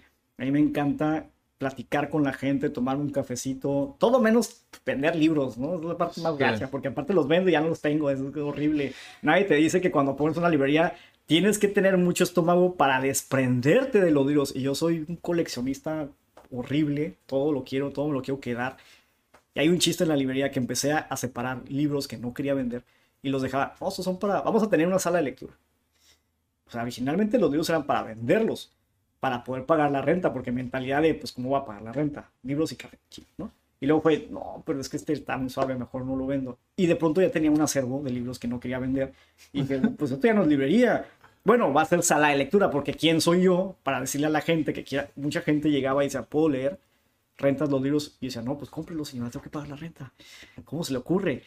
Y después la pregunta del que sí me, que me siguen haciendo, que les comentaba hace rato, es, ¿rentas los libros? Y decía, ok, la gente quiere leer, pero preguntan si pueden rentarlos porque asumen, sin preguntar cuánto costaría el libro, que no van a poder pagarlo, porque hay una idea del precio y de que el libro es caro. Entonces preguntan si lo pueden leer y cuánto te cuesta. Entonces vi una necesidad, o más que una necesidad, un interés por, por leer. Y dije, qué horrible que estoy aquí yo todo el día y entraron tres personas. Y de esas tres, dos me preguntaron que si podían leer y yo le diga, no, esto es una librería, compre el libro si quiere leerlo. Dije, ¿quién soy yo si, me, si estoy diciendo que lo hago porque me interesa que la gente tenga, quiero fomentar la lectura? Quiero comentar o quiero, y estoy viendo que esta persona tiene un interés pero no tiene la posibilidad de comprarlo. ¿Qué me cuesta dejar que lo lea? ¿no? Y ahí vas moldeando el, el, eh, cómo funciona esa librería y vas replanteándote los modelos de la librería. ¿Por qué una librería no nos permite leer? ¿Por qué una librería no es una sala de lectura? No, porque es un negocio y si los leen, es bueno. Si vas a decirme que porque la gente maltrata el libro, entonces trabaja con la gente para enseñarlos a cómo, cómo, cómo no maltratar el material, cómo tratar un libro. Y entonces ya quitas ese argumento de por qué no los dejas que lo lean, porque ya tienes a una comunidad que respeta tu espacio, respeta el objeto del libro. Y entonces vamos viendo qué onda. Sí. Y así fue como empecé a hacer que el grafógrafo se convirtiera también en una sala de lectura. Cuando me empecé a sentir mal yo, a título personal, y que me daba pena decirle a la señora que no, no podía leer ahí. Y decía, güey, qué ojete eres. No, señora, sí, puede leerlo. Ah, sí. ah. Le pongo una silla. Ok. Siempre tuve sillones. Siéntese, ¿no? No, hay- no pasa nada. Yo prefería tener a una persona leyendo en la librería a tener una librería vacía y me daba cuenta que no me afectaba nada, ¿no? Porque esa persona, no porque yo te dijera que a fuerzas tienes que comprar el libro, significa que esa persona que no tenía dinero para comprar el libro, lo iba a comprar. Significaba que se iba a ir y yo iba a dejar de vender el libro. O sea, no lo iba a vender de todas maneras, pero tenía la oportunidad de decir, bueno, no lo vendo, que no lo iba a vender de todas maneras, pero siento la, satisfa- la satisfacción de haber permitido o haber generado más bien un espacio para que alguien viniera y tuviera acceso a la lectura. Y esa satisfacción es muchísimo mayor a cuando yo vendo un libro. Que digo, ¡yay! La renta, pero no me da ese, ese algo, ¿no? Sí. Que, que siento maravilloso cuando veo a alguien leyendo. Eh, y a partir de los libros que me fui robando del grafógrafo, dije, bueno, pues este material va a estar para lectura y teníamos una consulta, no sala de lectura. Entonces, cuando la gente quería leer, le dice, aquí están todos estos libros. La bronca fue un día que llegó una chica y me dijo, oye, ¿y este de acá lo puedo leer? Y yo dije, no, ese es de librería, esto es lo que yo seleccioné para lectura. De nuevo, subjetivo.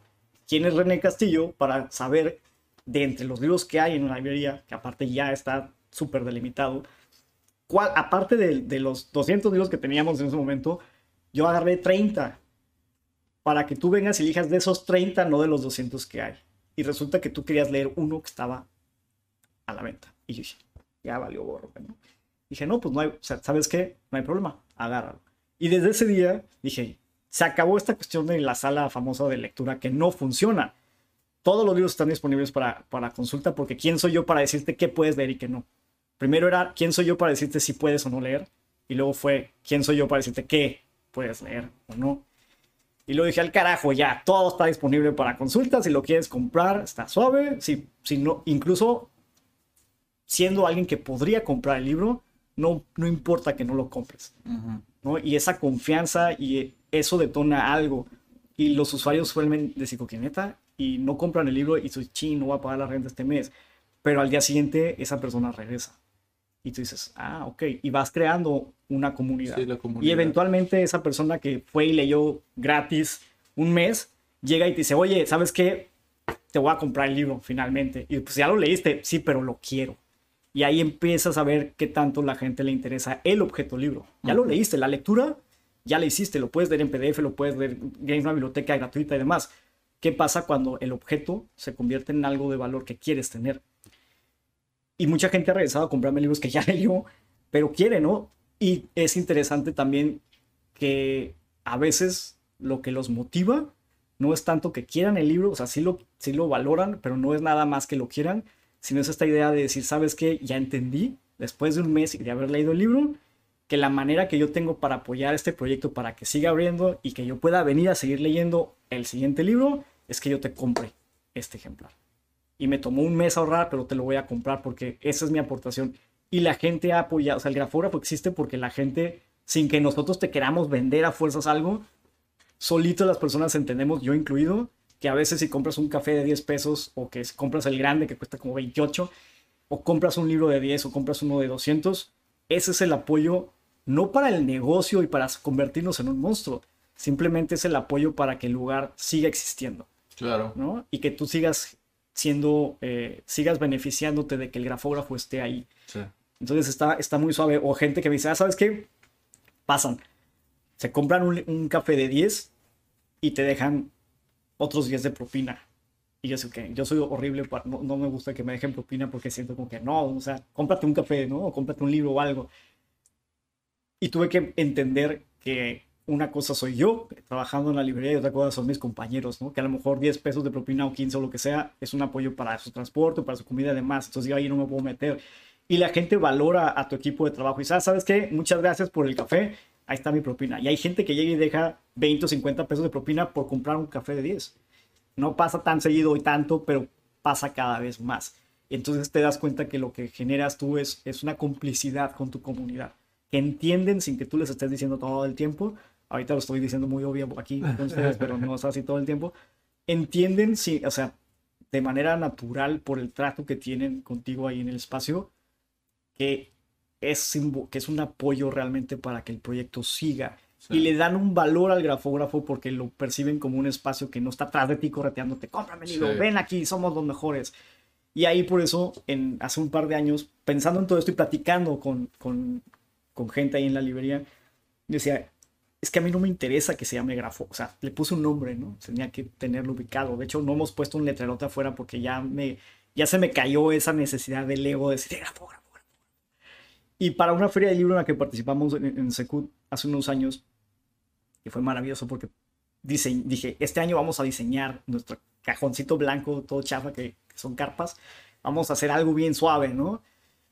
Y tengo como estas dotes de carpintero frustrado, soy pésimo, pero me encanta. Entonces dije, va, aquí vamos a hacer unos muebles y no sé qué tanto. Y por, no lo pensé tampoco, pero creo que, que sin pensarlo traigo toda esta información ahí en alguna parte de mi cabeza y en el momento de tomar una decisión se me facilita tomarla porque traigo como demasiadas ideas y muchas necesidades personales. Y dije, vamos a poner un letrero porque quiero que la gente vea, quiero visibilizar al, al grafógrafo, al proyecto. Y mi tirada era visibilizar el grafógrafo, que la gente sepa, aunque no vendamos nada, que la gente sepa que el grafógrafo existe porque no me interesa venir y vender y recuperar todo el anonón que fue invertirle para participar en el evento. Lo que quiero es una inversión, es un comercial, para que la gente vaya a la librería y más usuarios tengan acceso a los programas comunitarios que tenemos. Ni siquiera lo estaba pensando como para que vayan y compren, no, es para que se enteren que existimos y que pueden tener acceso a préstamo de libros, a, sala de lectura, etcétera, etcétera. Y entonces dije, ¿cómo lo hago atractivo? Y dije, vamos a hacer un letrero luminoso que diga, ¿no? Que pases y cuando se oscurezca, pum, prendemos el letrero y todos, aunque no se metan hasta stand, van a pasar y lo van a ver. Fue el mejor evento en el que hemos participado. Toda la gente se paraba y se tomaba la foto y nunca nos etiquetaron, no compraron nada, pero se tomaban la foto y era bien bonito, ¿no? Eh, la bronca fue, no bronca, pero al final dije, ok, ¿qué es lo que quiero que la gente vea? Y hasta la fecha mucha gente nos, nos critica y dice, ¿por qué no hizo el grafógrafo? Y estando viendo la tabla, yo dije, tomando la medida, dije, ok, vamos a poner el letrero. Dije, no, es que esto es muy hipster. Dije, yo dije, no, no, o sea, no tenía eso que te digo que, pasó cuando entré a la librería. No me, no sentía que era lo correcto o, lo que realmente quería. O sea, sí quería que la gente volteara y que viera y que conociera el proyecto, pero no quería que vieran una marca. Y eso en cuestión de minutos, de medio día, no sé, me hizo replantearme un montón de cosas del proyecto y de nuevo, en dónde estábamos y cuáles eran los nuevos objetivos del, del, grafógrafo y personales, yo como mediador, qué es lo que quería, hacia dónde quería encaminar mi trabajo. Y hablando de todas estas cuestiones de la percepción que hay sobre la lectura y los lectores y las librerías y el consumo, dije, ya lo tengo, ¿no? Si todos nos estamos quejando de que no se lee y que las librerías, acababa de ver las notas que les digo que siempre antes de la preferia del libro siempre es como que buju, buju, no vendemos. Yo traía todo eso, ¿no? Emocionalmente estaba así destrozado leyendo. Y dije, ok, dejemos de hablar de esto negativo y concentrémonos en cómo le hacemos. Si el tema de ahorita es que la, cómo vamos a hacer que las librerías sigan existiendo porque ya nadie compra en ese momento era el boom de los libros digitales y que las librerías eran obsoletas y ya nadie, Amazon y demás. Y dije, ok, dejemos de estar repitiendo este discurso, que lo que estamos haciendo es convencer a, los pocos lectores que, a los pocos lectores que hay, de que ya no van a comprar libros. ¿Cómo le hacemos para que las librerías tengan eh, clientes, ¿no? Que haya lectores que además quieran consumir libros en Tijuana. Entonces ya no es una invitación, ya no es una cuestión de fomentar la lectura y, e irte un paso atrás que decía hace rato y fomentar el libro como objeto, sino era una cuestión de darle atención y foco a las librerías y hablar de la importancia de estos espacios. Y ahí es donde entramos a hablar del espacio físico. Porque puedes comprar libros en cualquier plataforma, puedes comprar libros en Amazon, porque es importante que los compres en una librería. ¿Qué, qué repercusión tiene que tú decidas comprar en, en una plataforma en tienda o, o incluso en Gandhi Digital? Versus que vayas a un espacio físico. ¿Qué consecuencias tiene incluso para ti? Porque finalmente es redondo. Tú compras en línea y dices comodidad, precio, lo que sea, pero eventualmente te va a rebotar. Si las librerías cierran, va a haber una, una consecuencia para ti en el costo de los libros seguramente, que es un poco por donde creo que va la cosa. Entonces dije, se trata de promover los espacios. Ahora la pregunta es, yo como promotor de espacios del libro, no como librero ni como promotor de la lectura, voy a promover el grafógrafo. Me interesa de nuevo la pregunta. Si te fijas, son las mismas preguntas, nada más como diferentes momentos de, mi formación profesional o de mi aventura. Eh, ya no es como que, ok, voy a fomentar la lectura y quiero que me compres el libro a mí o quiero que lo consigues allá en Tangamandapio, porque lo que quiero es que puedas leer. Ahora es, quiero que vengas al grafógrafo o quiero que vayas a una librería. Por encima de comprar, cuando tengas la opción de decidir, lo compro en línea o lo compro en una librería, mi objetivo es que lo compres en una librería o mi objetivo es que lo compres en el grafógrafo. ¿Y cuál es mi responsabilidad? Y hablamos de esta cuestión como de ética. Y, eso, y, hablar de ética no me refiero como algo así súper cuadrado, hablo en, en, en, función ahora sí mía, muy personal, ¿no? Para mí, ética, de mi contexto, quién soy, no es ético eh, para mí, René Castillo, querer que toda la gente me compre libros a mí como grafógrafo. Porque entonces estoy siendo deshonesto con mis verdaderos intereses estoy siendo deshonesto con mi comunidad cuando yo digo, yo soy promotor de la lectura y me interesa que tú leas. No me interesa que tú leas, no me interesa que vayas a las librerías, no me interesa que las librerías existen o dejan de existir, me interesa que compres en mi librería. Y eso no responde a, mi- a mis principios o a mis búsquedas personales. Entonces, sí, obviamente lo, lo individual tiene, deja una huella, una marca en, en cómo manejamos los proyectos en los que yo participo, ¿no? Sí. Que no sé si está bien o está mal, no te puedo decir que es la forma, que todos deberían ser así, simplemente así debe de ser o así quiero que sea mi trabajo y los proyectos en los que yo me, me, me involucro. Sí. Y entonces pasé de, de tenerlo resuelto y decir, sí, el letrero del grafógrafo que se prende, que bien bonito, y el loguito que diseñé y que nadie entiende porque tiene una pluma y la gente lee graógrafo en vez de grafógrafo, porque mis dotes de diseñador frustrado tampoco son muy buenos. Entonces dije, ok, mi invitación es a descubrir el grafógrafo. Quiero que la gente, y, y esta parte de descubrir es porque estábamos bien escondidos en el pasaje. Ahorita ya es más conocido, pero hace 11 años nadie ubicaba el pasaje Rodríguez. Entonces decía, estamos, nos tienes que descubrir, ¿no? Y yo decía, qué, qué maravilla, así como yo a los 14 años entré y descubrí este espacio que me maravilló. Y decía, quiero que la gente nos descubra también a nosotros. Pero en cuestión de minutos me di, me autosaboteé. Y fue, ya no es descubrir el grafógrafo, es descubre la librería. Y entonces nuestro letrero en el grafógrafo se prende muy bonito y dice descubre la librería. Es un hashtag que ya nos hipsteríamos y ok, hashtag no vamos a ponerlo, descubre la librería. Y se hizo hashtag porque como fue pensado para un espacio físico en una explanada, en un evento, lo hicimos hashtag para que la gente se tomara la foto y lo subiera en redes y tuviera hashtag. No funcionó porque está larguísimo y nadie nos etiquetaba ni en el grafógrafo que estaba corto. Pero se quedó el hashtag como, como ya como eslogan y el letrero es hashtag descubre la librería. Y la tirada es esa, ¿no? No me interesa que, que sea el grafógrafo. Te estoy invitando a que descubras una librería, la que quieras. Se llame como Descubre la Gandhi, el Libro Club, el día, no sé, la que tú quieras, la que te quede cerca, ¿no? La idea es que si tú vas caminando y ves una librería, te animes a entrar y te A lot can happen in three years, like a chatbot may be your new best friend. But what won't change? Needing health insurance. United Healthcare Tri Term Medical Plans, underwritten by Golden Rule Insurance Company, offer flexible, budget friendly coverage that lasts nearly three years in some states. Learn more at uh1.com. I'm Sandra, and I'm just the professional your small business was looking for. But you didn't hire me because you didn't use LinkedIn jobs. LinkedIn has professionals you can't find anywhere else, including those who aren't actively looking for a new job but might be open to the perfect role, like me. In a given month, over 70% of LinkedIn users don't visit other leading job sites. So if you're not looking on LinkedIn, you'll miss out on great candidates like Sandra. Start hiring professionals like a professional. Post your free job on linkedin.com/people today.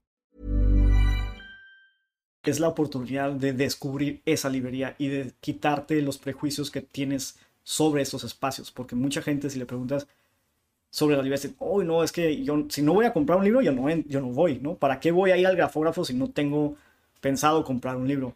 Ese es un condicionamiento igual, ¿no? Es, es porque tienes un prejuicio de cómo es una librería y qué tipo de espacio es. Sí. Entonces yo te digo, las librerías deberían de ser, deberían de ser lugares de encuentro, no lugares de comercio de libros. El comercio de libros es una parte fundamental de una librería, pero no tendría que ser lo que te define como librería, ¿no? Claro. Entonces cuando me preguntas, ¿cómo es? ¿Qué, René ¿Qué hace René Castillo? ¿Qué es el grafógrafo? ¿Qué necesitas que sea el grafógrafo? Vamos a tratar de hacerlo. Tenemos comercio de libros Sí. pero eso no nos define, porque Sí. somos, queremos ser un poquito más ¿no? que eso. Y no más como decir, abarcamos todo esto, somos mejores, Claro. simplemente no queremos ser solamente un lugar donde tú puedas llegar y comprar un libro. Entonces, eh, hicimos esto de, de Descubre la librería y en ese momento dije, ya logré mis objetivos iniciales como grafógrafo, que era uno, que tuviéramos librerías en Tijuana, este tipo de librerías, que son las librerías de viejo, ¿no? No había librerías de, de segunda mano que se llaman en Tijuana, libros usados. Sí. Eh, había un señor que es Miguel Márquez, un querido amigo y librero que, que tiene su librería maravillosa, que libros Café y Jazz, allá a una cuadra de nosotros, en Niños Héroes. En ese momento no estaba en esa ubicación. Y él tiene toda la novia 30 años vendiendo libros en Tijuana. Pero no había como un establecimiento que la gente como ubicara. Yo no lo conocía, no lo conocía hasta años después, ¿no? Eh, y la idea es que tengas estos espacios donde, donde tienes eh, la venta, eh, eh, por ejemplo, venden libros usados, pero faltaba esta cuestión que yo vi en México, donde también tienes café y no está dividido y aparte es como esta cuestión de ven y platica y nos conocemos, más la parte humana, ¿no? Sí. Eh, y la sala de lectura y el préstamo. Entonces, estos espacios o estos modelos de librería que no es nada más la parte mercantil o comercial, son los que hacían falta. Y lo que queremos es romper con esta imagen o con esta idea cuadrada que tenemos los mismos este, lectores para empezar sobre qué es una librería o qué debería de ser una librería. Y también hacer posible que gente que no se asimila como lectores le pierda el miedo a entrar. En el grafógrafo entra mucha gente que no le interesan los libros o la lectura de primera mano. Y terminan siendo lectores y terminan siendo consumidores del libro eventualmente. Llevados porque estás en este entorno que quieras o no en algún momento te va a hablar, ¿no? Y llegaron por el, café para mí es un gancho. Mucha gente piensa que, seguimos ahí 11 años. Ah, pues claro, porque vendes café, ¿no? Te hipsteriaste, es lo que, es lo que mantiene tu modelo de negocios. Lo que pocas gente saben es que es menos del 15% de las ventas del grafógrafo es de cafetería. Y de entrada porque también los pesos son menos de 30 pesos el, el servicio máximo de café, ¿no? Entonces, para mí el café es un gancho. Así, no te interesan los libros, ya sé, no pasa nada, pero tenemos café de 10 pesos. Y la gente va por el café de 10 pesos y lo dice, ah, órale, ¿y estos libros están de adorno? Y ya les platicas, ¿no? Y es el gancho como para poderles contar. Y dices, ah, órale, no, a mí no me gustan los libros. Y te cuentan por qué no le gustan los libros o por qué no leen. Y eso para mí es información valiosísima. Saber por qué no lees, por qué no te gustan los libros, cómo ves las, por qué entraste a esta librería y por qué no. Es que yo no voy a librerías, pero aquí pensé que era cafetería y por eso vine. Ah, ok, entonces un, un error de percepción.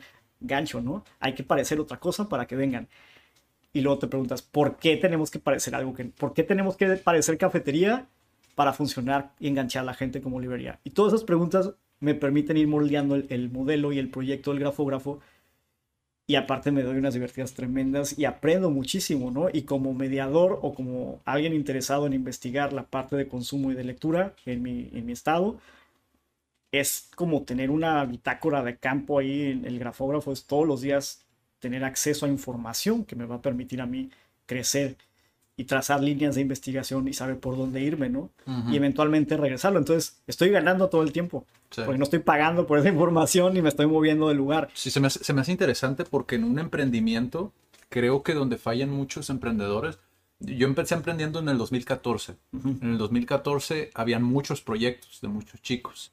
La, la gran desventaja que tenían ellos, creo yo, puede que me equivoque, ¿no? Eh, es que muchos de ellos le tiraban no a que creciera su proyecto, su emprendimiento, sino a obtener un préstamo del gobierno. Sí, no.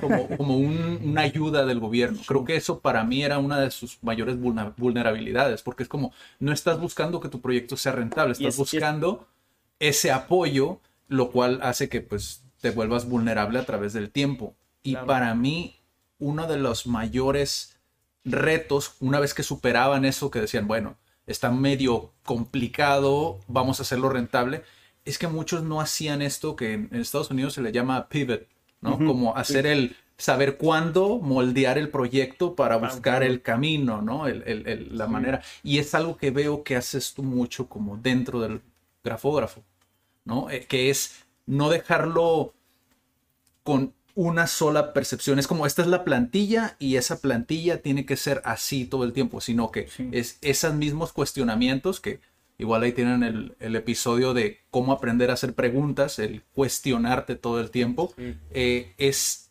súper crucial. Porque no solamente es hacia afuera, el hacer preguntas, sino tú mismo es como... Introspección. Exactamente, claro. escuchar esas preguntas y, y saber cómo, cómo darle, darle el norte, ¿no? Usted, tú, tú eres de Tijuana, ¿no? Sí. O sea, tú naciste aquí, tú creciste aquí. Creo que como mucho, soy, soy tijuanense, nací en Chulavista, pero Chulavista es como la colonia de al lado, ¿no? Entonces por eso tuve la, la facilidad de, de, hacer, estudiar hasta la secundaria aquí, luego me fui en la prepa porque tenía como la obligación familiar de, si naciste allá, sácale provecho y allá, ¿no? Y luego sí. dije, esto es muy, no es para mí esta vida monótona gringa, dije, no, o sea, yo soy mexicano y yo quiero sí. como el, el sabor y me regresé, pero artes, la escuela de artes en ese momento como que no tenía, ahorita ya tenía una oferta muy buena y dije, pues qué onda. Y en la prepa yo terminé dando como, como eh, mi idioma, mi primera lengua es español, tenía cursos, tenía materias en español avanzadas, allá era como AP Advanced, ¿no? Eh, y terminé repitiendo la, la materia de literatura hasta que me harté y decía, bueno, ¿por qué no me ponen otra? Y es que ya no había otro nivel. Entonces repetí como un año y medio la misma materia y la maestra, la maestra Judith Soriano, que quiero muchísimo, entonces ya me, me dejó a mí dar la clase, ¿no? Me ponía como, me tomó como su asistente y terminé ayudándola con la materia y cuando faltaba ayudaba a la clase porque me sabía de memoria. Y recuerdo que ella, ella me marcó porque me, me dijo en algún momento, me, me dice, tú deberías de considerar estudiar literatura. Y yo me reí, que no. Yo quería tomar clases de diseño de interiores, que siempre me ha gustado la- la- esta cuestión, y, y quería ser arquitecto y luego supe que tenías que saber muchas matemáticas o algo así, y dije, no, y me traumé, y ¿no? Y ahora me arrepiento un poco, porque quería ser arquitecto, ¿no? Sí. Y quería tener como énfasis en, en diseño de interiores porque me gusta, pero nunca se abrieron las materias y terminé viendo qué onda y me metí a arte. Y cuando me vine para acá, porque me harté un poco de, de la dinámica de allá, eh, y tenía la presión social de decir, es que ya tienes que estudiar algo. Nadie me dijo, tómate un año o dos años para saber qué quieres con tu vida. Y es que ya, ¿qué vas a estudiar? ¿Qué vas a estudiar? Y dije, pues artes de plano no. De plano, no. Y en eso estaba la, la- una plática como el director de humanidades en ese momento eh, para que los padres de familia fueran. Y me acuerdo que mi papá me, acompañó a OS y me estaba explicando todo el campus y la fregada. Y terminamos de, oyen- de oyentes con el director de humanidades y yo así como que nada más por no dejar. Y dije, si voy a terminar hablando como este cuate, yo quiero entrar a literatura. Cosa que no sucedió porque se me va el rollo y, y mi vocabulario se me... se- Eh, y me prometieron materias que jamás abrimos, jamás se, se dieron, se ofertaron en la carrera, pero fueron el gancho para que estudiara ahí. Eh, por eso terminé en literatura y porque me acordé, mi papá y mi mamá siempre me fomentaron el hábito como de la, de la lectura. Mi papá llegaba en las noches, a la hora que llegara, me tenía la consigna de despertarme, le dejaba letreritos yo en unas cajas de cereal con gis. Le decía, despiértame cuando llegues y me lees algo, ¿no? Si no, no puedo dormir bien o una cosa así. Sí. Y tenía como esta parte por, por mi familia que me gustaba la lectura, pero la maestra Soriano lo que hizo fue como meter el gusanito en mi cabeza y decir, estudiar literatura es una opción, no porque vayas a tener un trabajo, ¿eh? sino porque lo disfrutas. Y dije, bueno, pues estar perdiendo el tiempo a meterme a estudiar literatura mientras veo qué onda, órale. Y me, y me quedé ahí, ¿no? Eh, ¿Y por qué estábamos hablando de esto? Ya, ya estoy bien mal. Este, Es, que- es que también es parte de tu, o sea, de, de tu, ¿cómo, cómo, ¿cómo llegas a este punto? Tú antes me pla- platicabas un poquito sobre la licenciatura de literatura y, y lenguas. es, lengua y literatura lengua hispanoamérica. Y la parte de lengua es la más interesante, por cierto, ¿no? Sí. Y tú me platicabas un poquito sobre, pues, ciertas incongruencias, ¿no? Que sucede, creo que en todas las carreras, también en la nuestra, hubieron, había muchas incongruencias como dentro de, eh, dentro de cómo se desenvolvía, ¿no? Desde el punto, te cuento la mía, o sea, en traducciones, tenías traducción, pero realmente muy pocos profesores eran traductores. O sea, muy pocos realmente lo hacían, ¿no? Lo llevaban a cabo. Entonces, era muy difícil y a veces el, el saber cómo, qué vas a hacer una vez que vas a salir, es prácticamente un, un mito. ¿Por qué? Porque te dicen, En no, tú tienes que cobrar por página, pero otros te dicen, no, tú tienes que cobrar por, Por palabra. No, y, y, y no, y este es el estándar. Y si te bajas del estándar, estás malbaratando tu trabajo. Y, o sea, un montón de cosas que cuando yo salí, yo nada más lo ejercí dos meses. No, lo dicen igual los correctores, ¿eh? Los editores. Tanto por página, tanto... Sí, y, y- y esos dos meses fue de, ok, no es nada como me lo dijeron los profesores, eso es una, dos, Es un mito. no quiero hacer esto, la neta. Pero en tu caso, tú me comentabas que también, como que existen muchas incongruencias dentro de la carrera, que igual, también por eso lo comentaste, ¿no? Piénsenla muy bien si quieren. Y, y ahorita te estoy escuchando y dije, ah, ya más o menos algo que estabas diciendo hace ratito. Voy a tratar de que se me vaya el hilo, perdón. Para que veas que mi comprensión, compre- hablando de comprensión lectora, ¿cómo quieren que lea tan rápido? Se me van las caras del monte. Este, Es la magia del podcast. la es magia del podcast, sí.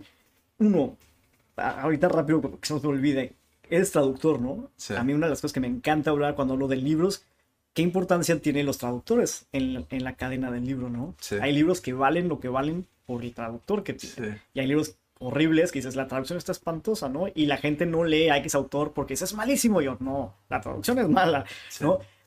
Y la remuneración que obtienen los traductores, hay traductores que son, que no les pagan nada porque nadie quiere al traductor. O sea, hay, hay como este, perdón, pero hay como un chiste en, en el mundo al traductor nadie lo pela. Sí, Cuando es una de las figuras más importantes, sí. ¿no? En la cadena del libro. Sí. Porque gracias a ellos tenemos acceso a ciertos materiales. Yo no sé francés, o sea, ¿no? y nos llegan porque hay un traductor que se aventó toda una talacha y tiempo y, y una carrera de estudio y, y- y demás. Y luego no quieres pagar 100 pesos por el libro porque está caro. Y dices, Sí. a ver, y ahí entramos a esta cuestión de qué, es lo que fija el costo de un libro. No el valor, el costo. Pero eso es un tema, ahorita no me voy a meter en profundidad. Antes de que se me vaya, ¿no? Pero es lo que retomamos si quieres. Sí. Hablabas hace rato de esta cuestión de, de tus compañeros que, que buscaban como las el bajar el recurso, ¿no? Y que no sean eh, proyectos rentables. Ah, de los emprendedores. Yo, ajá. yo- yo pasé por, por, por eso y de hecho el grafógrafo de alguna manera como el- es ese empujón, porque yo, de- yo quería poner una librería, pero como que se me olvidó a los 14 años y luego ya... pues. Y cuando estudié literatura empezamos la feria del libro usado, que era la Felius, porque como estudiante yo, yo dije, a ver, la mitad de los libros que me están pidiendo en la escuela no los venden en las librerías y nos los dan fotocopiados, ¿no? Por una parte era que no teníamos acceso a ciertos materiales porque las librerías que había en la ciudad, que son pocas, eh, no tenían esa oferta. A pesar de que hay una carrera de literatura, ninguna librería decía, a ver, UABC, ¿no? ¿Qué leen tus estudiantes de literatura para asegurarme que ese material lo vamos a traer? Y decía, falta de visión, si, quieres, si es business, ya estuvieras pidiendo una lista y te encargas y tienes ventas seguras. Si lo ves Sí. por ese lado, y decía, ¿qué onda, no? Perdón. Y luego dije, ya, sumado a, a- a la carencia de libros o la falta de material, está la práctica del abuso del fotocopiado, que va contra la ética de la UABC, perdón, pero es cierto, no sé si en otras universidades se da, pero hay que ser críticos, ¿no? De nada sirve que digamos que vamos a la universidad si no vamos a ser críticos con las propias instituciones, se llamen como se llamen. Si la carrera que está de literatura está en la, en la UABC, hay que decirlo, la UABC no está cuidando el futuro de los, de los estudiantes de literatura. ¿no? Y se tiene que, que- que decir. Entonces yo estaba enojado, conflictuado culturalmente con este choque de Estados Unidos anti-ley, anticonstitucional, fo- fotocopiar libros, y luego tenía una necesidad muy personal como estudiante de literatura, que es no tengo los libros que me estás pidiendo. Eh, entonces, fue, me acordé en ese momento, cuando viajé a Ciudad de México, y dije, ¿qué onda con las librerías, los libros usados? ¿Por qué en Tijuana? Y ahí me cuestioné primera vez, bueno, segunda, porque la primera fue en México, y dije, ¿por qué seguimos sin tener librerías de libros usados en Tijuana? Para que sea accesible, porque aparte yo tenía compañeros que tenían hasta dos trabajos o sostenían a toda una familia, y yo era, o sea, nací con, con este privilegio o esta oportunidad de no tener una necesidad de trabajar, ¿no? Pero mis compañeros, muchos tenían que, o sea, y, la perreaban para estar en la escuela, ¿no? Y dices, una persona que está estudiando literatura y se está esforzando es porque quiere estudiar esto, ¿no? Entonces dijimos, un libro de 150 pesos para un estudiante de humanidades que, que está trabajando dos turnos, que sostiene una familia, no es porque el chiste de, ah, es de humanidades, no te llegado, no. Es que tenemos que ver el estatus socioeconómico de las personas. Y decía, multiplica 150 pesos por 7 novelas por materia por 7 materias. O sea, no es un estudiante X de cualquier otra, o sea, X en el sentido de cualquier otra carrera donde Sí. llevas, quiz- llevas libros, pero no estás estudiando literatura. Te vas a llevar un montón de novelas. Y 150 es como bajito, ¿no? Entonces, ¿cuánto dinero le tiene que invertir un estudiante promedio de literatura específicamente a su carrera? Entonces dije, es el momento para buscar libros y traerlos económicos. Necesitamos que en Tijuana haya libros usados. ¿Por qué no hay? Y me fui a Ciudad de México a contactar a libreros y decirles, vengan por favor a Tijuana y traigan los libros. Y yo quería que hubiera libros económicos en Tijuana. Y empezamos la Feria de Libros Usados, Felius, en la UABC.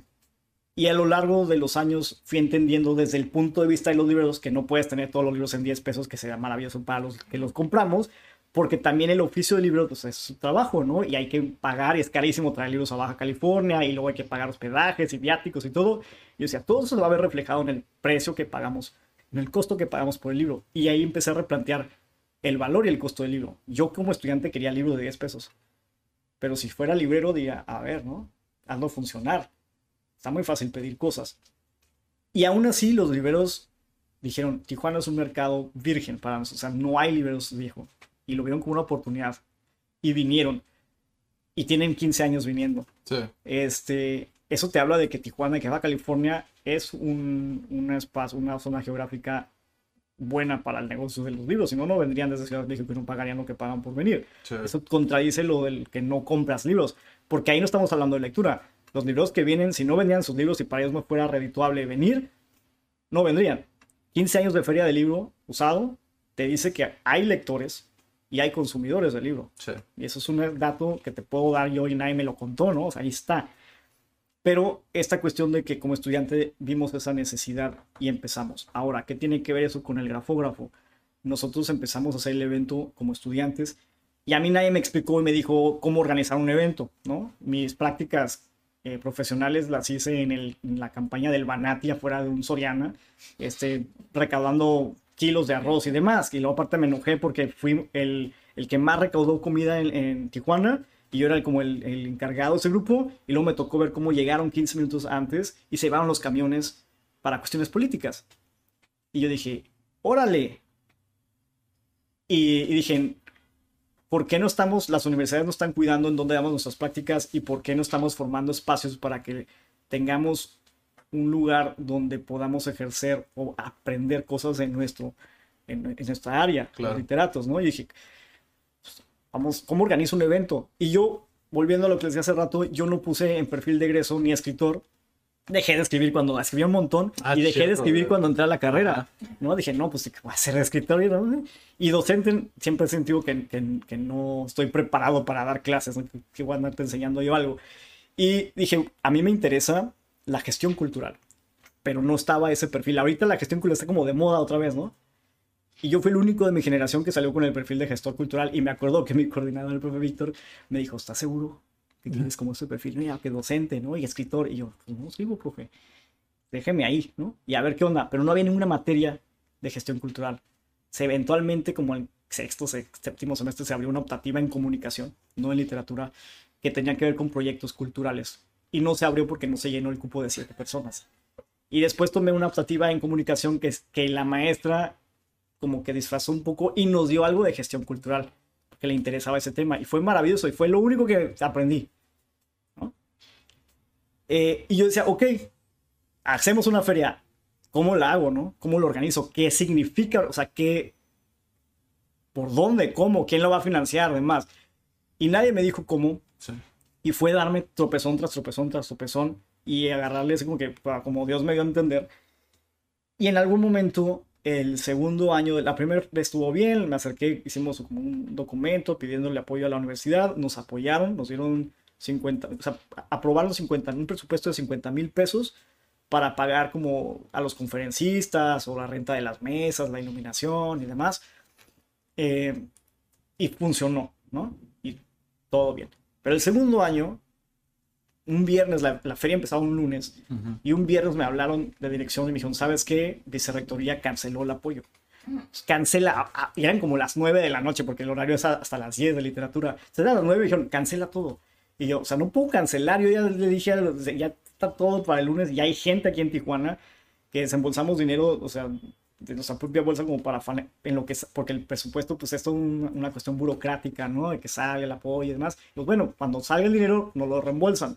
Y dije, yo no voy a cancelar la feria ahorita, ¿no? Y aparte necesitamos el evento, los estudiantes necesitamos el, el evento. Sí. Y eso fue la noche en la que a mí se me movió el mundo y dije, wow, un evento cultural no puede depender de patrocinadores. Sí. Y ese año yo busqué, teníamos como tres patrocinadores, ¿no? Eh, que eran como en especie, le damos comida a los expositores o a los moros de servicios sociales, ¿no? Y los 50 mil pesos que nos daba en especie la, la universidad. Pero cuando me dijeron cancela la feria, yo como director rimbombante de la feria, del libro usado, sentí que se me caía el mundo. Y dije, no puedo depender, no quiero volver a sentir esto que sentí Sí. jamás. Sí. Y entonces dije, no, lo sacamos porque lo sacamos. Dije, no se preocupen, o sea, vean qué onda. Y fue el primer año que saqué mis libros y me traje una cafetera a mi casa y puse por, eh, no me acuerdo si fue la primera o la, la tercera feria, creo que fue la segunda.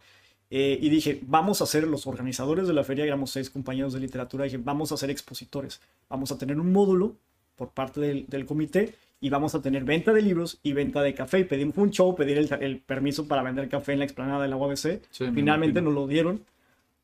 Y vendíamos café en 10 pesos y empezamos a vender mis libros. Que ya tenía que dije, estos los puedo sacrificar, no hay bronca, no todos en aras de que la feria no se cancele. Y me acuerdo porque vendimos 500 pesos y para mí fue como que me sentía multimillonario. Y fui y le pagué 500 pesos a Raquel, a nuestra querida Raquel Huerta Nava, que falleció hace un par de años, que venía a dar desde Ciudad de México una plática, es editora y escritora, y ella me dijo, René, me encanta su proyecto, lo apoyamos, págame mi taxi de mi casa al aeropuerto, me cobra 500 pesos. Y yo ingenuo dije, 500 pesos, perfecto, nomás le doy 500 pesos y ya. Y ahora digo, ¿cómo puede ser posible que nada más le doy 500 pesos a la mujer? Pero era eso, ¿no? Ella vio un, un proyecto de estudiantes y dijo, le pagamos hotels, comida y 500 pesos que yo me creía el mejor del mundo porque había vendido 500 pesos en la feria y con eso pagamos esos honorarios simbólicos. Y dije, ¿sabes qué? Si hacemos esto bien, pensado, no cuarto para las 12, podemos generar un, ingreso que nos permita organizar el evento y no depender de, de la institución. No cobrábamos para que los expositores participaran porque pues ya era un dineral lo que gastaban en venir. Y platicando con ellos mismos y conociendo a los libreros nos dimos cuenta que ellos estaban a disposición de... Lo, o el evento, las necesidades económicas que haya, la, repartimos entre todos los expositores y la, la cubrimos, ¿no? A nosotros asegúranos de que va a haber una sede donde podamos venir a vender libros. Y la gente siempre pensaba que nosotros le cobrábamos a los expositores, pero no es cierto. Los gastos de la feria los pagaban los expositores. Y nosotros, eventualmente, la universidad que sí nos había aprobado un presupuesto de 50 mil pesos, al final nos dijeron, ¿sabes qué? Siempre, yo creo que en parte fue porque vieron que no cancelamos. Y, eventual, y nos dijeron, ¿sabes qué? Sí se va a dar el apoyo. Y perfecto. Entonces, pero ya no dependíamos de eso, porque ya habíamos pasado el susto y ahora teníamos este presupuesto como un apoyo para complementar y enriquecer la propuesta de la feria. Y pasado otro año más, que fue cuando dije, ok, pensemos en, esto y empezamos a buscar un espacio para tener una oficina para la feria, porque mucha gente empezó a buscarnos pensando que los organizadores de la feria del libro usado en la UABC eran adultos, así de, no sé, ¿no? gente mayor, tenían 20 años, y pensaban que eran señores de 50 o algo así, ¿no? Y que, eran, que la organización venía de Ciudad de México. Y dije, no, pues somos ex estudiantes, ¿no? Y dijimos, hay que poner una oficina para, para dar información y demás. Y así fue como empecé a buscar un espacio que eventualmente se convirtió en el grafógrafo. Y dije, si ponemos la venta de libros y café, tenemos un espacio para trabajar, dejamos de ir al Sammons donde nos corren y no estamos gastando dinero, compramos una lata de café y ahorramos un montón. Tenemos café, un espacio y aparte podemos recibir gente y dar información. Y para pagar la renta, dije, ponemos libros en venta y podemos vender café. La gente que se asome, si llega alguien y vendemos un libro de 10 pesos o un café de 10 pesos, pues es una inversión, es una ganancia. Y yo dije rápido, si cada uno paga 10 dólares, ya pagamos la renta. Uh -huh. ¿no? Y si vendemos material o algo, yo les puedo dar como, este, su, regresarles sus 10 dólares y aparte un, porcentaje de ganancia y aparte la feria genera un ingreso y lo metemos en un banco. Llegué con las llaves de la librería le dije, recité a mi, a mi comité y le dije, eh, sorpresa, entonces, ¿qué es este lugar? La librería. Y en ese momento me quedé sin comité. Porque todos se asustaron, yo creo, no sé. Porque no nada más eso, creo que yo no, yo no pensé, a mí se me hizo fácil decir, perfecto, ¿no? Solucionamos todas nuestras broncas. Y de nuevo, eso es algo muy personal. Yo quería hacer eso. Y ellos me estaban apoyando porque estábamos estudiando literatura y estaban en, un, en una feria de libro, organizando, organizando la feria de libro. Pero yo lo estaba pensando como algo se va a seguir haciendo. Ajá. Y era 2009 y estábamos a punto de egresar. Todos estaban pensando en que, bye, ¿no? Y yo sigo con las llaves y todos dijeron, no, pues yo no le entro. Y yo dije, me corre. Y dije, no importa. Pero entonces me quedé con el grafógrafo yo y era un proyecto de la feria, para la feria. Era la oficina de la feria del libro. Y dije, bueno, que no cunda el pánico, ¿no? Voy a poner libros, voy a poner café, voy a poder seguir trabajando aquí. Clic con lo que yo quería a los 14 años la única diferencia es que este proyecto no va a ser mi librería que yo quería, como René Castillo a los 14 años. Va a ser mi librería para tener fondos para la feria del libro usado que organizo, porque yo soy el director de la feria y no quiero estar así como temeroso de que no hay fondos para la feria. Sí. Entonces es mi librería, pero no es mi, no es mi negocio, ¿no? Como director de la feria del libro usado, tenía esta responsabilidad de decir, quiero que sea un proyecto rentable, autosostenible, que no dependa de patrocinadores. Y vamos, y en el Sí. camino entendí esta cuestión que dices tú, de no estar viendo de dónde bajo recursos. Y luego por eso muchos proyectos se pierden, porque en el momento en el que te quitan el fondo, el gobierno te quita el apoyo o el, o el patrocinador, no eres capaz de sostener un proyecto, incluso cuando son proyectos muy buenos. Y es una pena. Sí. Entonces hay que trabajar en decir, bueno, ¿cómo le hacemos para tener proyectos sos- sostenibles o autosos- autosostenibles? Sí. Eh, y eso no quita que, que puedas acercarte a pedir apoyos, pero no depender, ¿no? A mí no me gusta depender y eso es algo igual, quizás a mí no me gusta sentir que dependo de alguien, ¿no? Que alguien llegue y me diga, no puedes hacer eso. Pues, ¿Por qué no? Sí. ¿No? El dinero no, no tiene que ser una limitante Sí. para mí y por lo mismo creo que no veo la librería como un negocio porque el dinero no me define. Sí. Y me quedé yo solo con un proyecto y creo que ha sido bueno porque me ha permitido seguir con estas ideas raras o locas que tengo, ¿no? Sí. Eh, Ahorita tú mencionaste algo que se me hace muy, muy interesante, donde dijiste que venían los, los expositores de Ciudad de México. Desde tu perspectiva, porque digo, a final de cuentas tú eres un nativo de Tijuana, digo, Ujú, creciste sí, aquí, sí. ¿no? Eh, ¿Por qué Tijuana? Es decir, en ese lapso nunca te entró como la cosquilla de decir, pues a lo mejor otro lugar, o a lo mejor me voy al DF. Pues yo siempre o- me he querido ir de Tijuana. Siempre, o sea, estoy en. Mi mamá, mi mamá siempre dijo, no, me dijo, tú eres chilango, la- como que te equivocaste de, de ciudad, naciste aquí. Yo desde chiquito me quería ir porque para mí Tijuana, y, es, eh, y hay gente que me odia porque a mí Tijuana no me... Hay muchas, siento yo que tengo muchas carencias en la Ajá. ciudad, porque Tijuana no es una ciudad eh, que tenga propuestas culturales, en mi opinión Ok. nos creemos como la ciudad más maravillosa y la meca del mundo y la ciudad más visitada. Y digo, pues se nota que no has salido de Tijuana. En el momento en el que sales de Tijuana te das cuenta los años de retraso que tenemos empresarialmente, culturalmente, o sea, todo. No tenemos museos, o sea, tenemos el Museo de Cera. Y para mí ha sido, ha sido como mi encuentro con gente lo que me ha ido marcando. La, una querida amiga, Karina Cruz, que fue la chica que me enseñó a encuadernar a mí en Ciudad de México, yo siempre teníamos una amistad por el famoso Latin Chat, ¿no? Es- ya estoy viejito. Ah. Y yo le decía, ven a Tijuana. Me dice, es que en Tijuana no hay nada. Y era restauradora, este, trabajaba con libros, trabajaba en línea restaurando edificios, inmuebles históricos. Y me decía, ¿qué hay en Tijuana? Para que yo vaya. Y yo, estoy yo, soy tu amigo. Es que no hay, ¿qué vamos a hacer? ¿A qué museos podemos ir? Y yo, y me acuerdo, y no es broma, parece chiste, pero le dije, ingenuidad. 15, 16 años, está el Museo de Cera. ¡Pum! ¡Bomba! Y me dijo, ajá. Y como, ¿qué otro? Y pensó que estaba bromeando. Y yo dije, pues está el Museo de Cera. Es lo que yo conocía. Y dije, ah, pues en el Secut está el Californias, ¿no? Que está el 90% del tiempo cerrado. Y que entras y estaba así como bien, te daba miedo. Yo me acuerdo de niño ir y todo así como bien. Y una musiquita tenue que ponían. ¿Por qué ponen eso? La- ya mejoró mucho, tengo que decirlo. Pero cuando era niño me, me daba miedo entrar al Museo de las Californias, ¿no? Sí. Y, yo dije, pues es que está esto. Y podía pensar en, en Balboa Park en San Diego, pero eso ya es San Diego y mi amiga no tenía manera de, ir, ¿no? Y había un contraste cultural muy amplio. Y me dijo, es que tengo la opción de ir a Tijuana a verte, que te quiero mucho y me caes muy bien, pero no hay nada.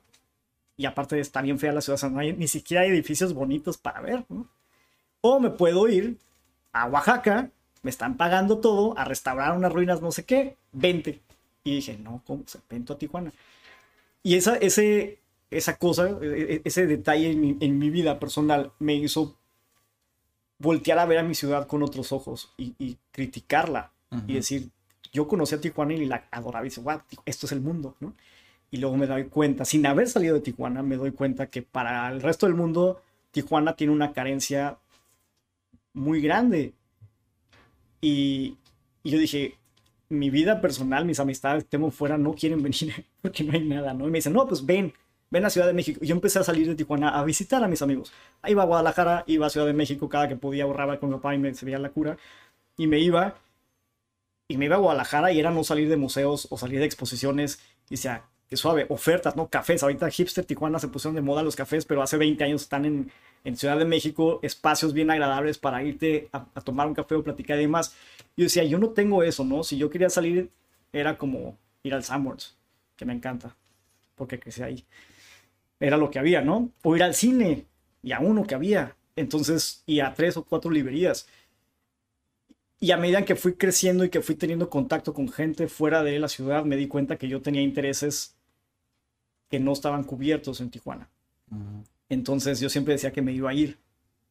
Y la librería me ancló a Tijuana de alguna vez. No, tengo sentimientos encontrados. No sé si estoy enojado con el grafógrafo o estoy contento. Estoy contento porque me ha permitido crecer y creo, quiero, quiero pensar que me ha permitido aportar algo a, a la ciudad. ¿no? Y que en vez de ser alguien que critica las carencias de la ciudad y se va, me quedé a tratar de poner un granito de arena, para bien o para mal. ¿no? Interesante. Pero sí le tengo un poco de resentimiento que me, que me esclavizó porque quien quiera tienda, que la tienda me decían mucho. Y aquí estoy, ¿no? Y de pronto no me voy de vacaciones porque no disfruto, porque siempre estoy como que, no, ¿y qué está pasando allá? Y, están atendiendo bien, están atendiendo de la manera en que yo quiero atender la librería. Es, o sea, ¿qué onda? Y siempre estoy trabajando, ¿no? Yo me voy a otras librerías, y, pero me urge regresar al grafógrafo. No a mi casa, no a Tijuana, me urge regresar al grafógrafo. Y, y, siento que sí me ha limitado. Me quiero estudiar y digo, no, porque ¿qué va a pasar con la librería? ¿no? Uh -huh. ¿Quién la va a atender de la manera en que yo quiero que la atienda? Y es un poquito como obsesivo de sí. mi parte y freak control, control freak, ¿no? De, sí. ¿no? Y estoy aprendiendo a delegar con mis compañeros que están ahorita, Charlie y Eric, y decir, sí, yo sé que ustedes pueden entender y van a hacerlo bien, pero me cuesta trabajo. Pero, ¿por qué Tijuana? Porque en, este, en ese momento, y tengo que decirlo, en ese momento tenía una relación como muy, muy, muy, muy estable y no me iba a ir de Tijuana, no me, ya no me quería ir, ¿no? Entonces dije, me estabilizo, ¿no? Aterrizo y adulto y todo. Y ahorita ya no estoy relación, y dije, ya me voy, pero ya está el grafógrafo, ya no me, ya no me puedo ir, ¿no? Y me ¿Qué, quedé, qué, me quedé. ¿Qué me necesitaría desde tu perspectiva? Porque se me hace muy interesante porque normalmente, digo, yo soy de aquí de Tijuana también, Daniela también es de Tijuana, eh, y, y, personas así que hemos preguntado que vienen del sur, muchos de que vienen del sur, pues ya sabes, Tijuana, ¿no? Una ciudad flotante, está lleno, sí. ¿no? De, de, de diferentes culturas, lo cual lo hace muy rico en cuestión de personas eso que tú mencionas de que oh, pues no hay nada en Tijuana es muy común. Yo también lo he escuchado Pero mucho. es una oportunidad maravillosa. Pero es una oportunidad maravillosa. Fíjate. Cuestión lo... de perspectiva. Ajá. Ahora lo veo así, en el momento Sí. no, lo- no- no lo- yo no vi una oportunidad. Dije, Sí. pues es lo que hay, es lo que puedo hacer, ¿no? Sí. Y ahora ya lo entiendo como una oportunidad. Que por eso los libros vienen, porque ellos desde fuera perciben a la ciudad de, de manera distinta y lo ven como un nicho de mercado inexplorable. Ellos me dijeron, tierra virgen. Y yo. Y ahora digo, no, es cierto, porque no tenemos la cultura del libro de viejo, como en, en México y en otras partes del país hay un exceso de librerías, maravillosamente, Sí. pero se convierte en un problema para ellos porque todos están, o sea, hay, hay de una sobreoferta y aquí hay una carencia y hay una demanda aparte. Entonces ellos vienen y hay un- una venta impresionante y una necesidad, porque la gente estamos necesitados, ávidos de libros, ¿no? Sí. Entonces vieron la oportunidad y nosotros teníamos esa necesidad, ellos tenían la oferta y la tomaron, ¿no? Y, y a mí me dio la oportunidad, al, poco a poco, o sea, paulatinamente fui dándome cuenta o cayendo en cuenta de esas cosas en, en el grafógrafo. Y dices, ah, ¿sabes qué? Pues es la oportunidad de aportar algo. Te estás quejando de que no, por, pues estás preguntando por qué no hay librerías así en Tijuana. Pues deja de quejarte y pon una, ¿no? Claro. Te estás quejando de que no te gusta cómo funciona este lugar, a ver si muy, muy, a ver, hazlo tú, ¿no? Yo me Sí. quejaba de, de la feria del libro, sabido, que no encontraba los libros que eran las, las librerías que participaban en la feria del libro de Tijuana, eran las librerías que están todo el año en la ciudad y con los libros que todo el año yo podía comprar. Y, y aparte a veces estaban incluso más caros que en la librería, ¿no? Y decía, ¿de qué me sirve una feria del libro que no me da algo adicional? Entonces, ¿dónde están los otros libreros? Sí. ¿Y por qué no los traen? Y fueron como muchas preguntas que yo me estaba haciendo como lector y como estudiante de literatura que me llevaron a decir, ah, bueno, pues deja de estar criticando. A ver, me acerqué a la feria, podemos traer a estos. No, pues que no, y bye. Dije, o te vas a quedar con las, o sea, te vas a quedar llorando de que no quisieron traer a los libreros que propusiste o vas a hacer algo. Dije, pues si no quieren, pues hacemos una feria de libros, específicamente de libros usados dirigida específicamente a los estudiantes en un espacio muy específico que es la facultad de- o la escuela de humanidades en ese entonces. Y por eso me aventuré a hacer una feria de libros usados, ¿no? Con la maravilla de que los libros respondieron bien y aceptaron venir. Y en el momento en el que la pusimos en, en humanidades, nos dimos cuenta que empezaron a venir estudiantes de otras facultades y se me cayó la venda de que no nada más eran los estudiantes de literatura los que querían libros. Había otros estudiantes que tenían necesidades de libros de sus carreras y más allá, querían lectura. De hecho, los que menos leen, en mi opinión en estadísticas que he generado encuestas y demás, son los de literatura. Los de derecho leen un montón. Entonces, había una- una- un interés por la lectura en estudiantes de otras carreras. Y eso empezaba a mermar mi cabeza. Es como que, ok, esto que te dicen que no hay lectores, como que ya no me estoy creyendo este discurso. Y eso me fue abriendo a mí los ojos. Y de pronto, que, oye, ¿y puedo traer a mis papás o gente de fuera? A ver, UABC, no, pues que el campus está abierto, es autónomo, ¿no? sí puede venir gente, órale, chido, puede venir gente. Y empezó a ir a la feria gente que iba de otras prepas, se corrió la voz en universidades, iban otros estudiantes, y el mismo año nos rebasó. Y la gente dijo, oye, y después de aquí van a estar como en alguna otra sede o algo. Y el mismo año tuvimos que hablar y gestionar. Y el Instituto de Cultura Baja California nos dio chance de ponernos afuera en, en lo que es el parque, el, que es Benito Juárez, ¿no? la explanada. Y ese mismo año tuvimos una segunda sede alterna a la UABC y abierta como a... a- también la UABC estuvo abierta al público, pero pues la gente como que de pronto como que, ¿no? dices parque y la gente va. Y eso me hizo, ok, entonces no nada más es mi necesidad como estudiante de literatura.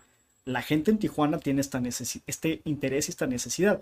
Y a partir de ahí, la feria tuvo siempre cada año dos sedes. UABC como sede fija, porque tu principal objetivo eran los estudiantes de literatura, y luego una sede alterna. Y de ahí terminamos con la feria, ahorita abarcamos todo el estado Sí. y nos vamos por todos los municipios, ¿no? Eso te habla de que Baja California tiene un consumo editorial importante. Si no, es como la piratería. Si la, pira- si- la gente dice que no lee, ¿no? México no compra libros. ¿Y por qué hay libros piratas? ¿Tú crees que la gente que hace piratería va a invertir millones en un producto que no se vende? Y eso tan básico y tan obvio, que me tomó 20 segundos decírselo, te deja súper en claro y contradice todo lo otro que te, que te dice. ¿Cómo es posible que un país de no lectores y de no compradores de libro tenga un índice de los más altos en piratería después de la música y las películas? Y creo que los libros están por encima de las películas. Tengo ese dato, Wow. tendrá que checarlo, pero la piratería de libros está en- en- dentro de los tres principales objetos de comercio pirata, ¿no? Eso obviamente, sin rascarle más, te dice qué está pasando Sí. en México. Entonces, ahí de nuevo, ¿por qué no estamos comprando libros en las librerías? Los estamos comprando en la calle. Tiene que ver el precio, que a lo mejor no- un libro pirata te cuesta más económico. Y la segunda pregunta es, no, sí, porque pirata, yo compro libros piratas, pues está bien, porque pues, el libro es muy caro, no sé. Cuando ves lo que cuesta un libro pirata, ¿realmente es más económico? Hay libros piratas que te los venden más caros que en la Sí. librería. Y de nuevo, todo está, ese, este discurso que nos damos como borreguitos, ¿no? Sí. Entonces, la feria del libro empezó así y lo fuimos extendiendo.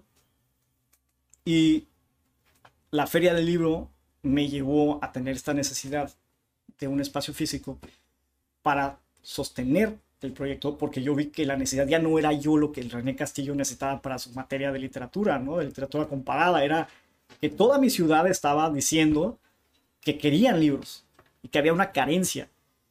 Entonces, esa responsabilidad se dije, no puedo, o sea, no puedo dejar a esta gente sin libros, ¿no? Y, y ahí encontré como algo que yo disfrutaba. Tenía la oportunidad de, de organizar eventos y era- entraba ahí gestión cultural. Dije, perfecto. Y la Feria del Libro en UABC puede generar un espacio para que los alumnos de, UABC, de humanidades puedan dar sus prácticas de servicio social y profesional eh, organizando una feria del libro en vez de acomodar, sí, yo quise acomodar sillas en un evento que organizaron en el Secut como sede, no lo, no lo organizaba Secut, hay que decirlo, y pedí dar mis prácticas de servicio social de primera etapa. Y me, pidieron tener este, eh, experiencia.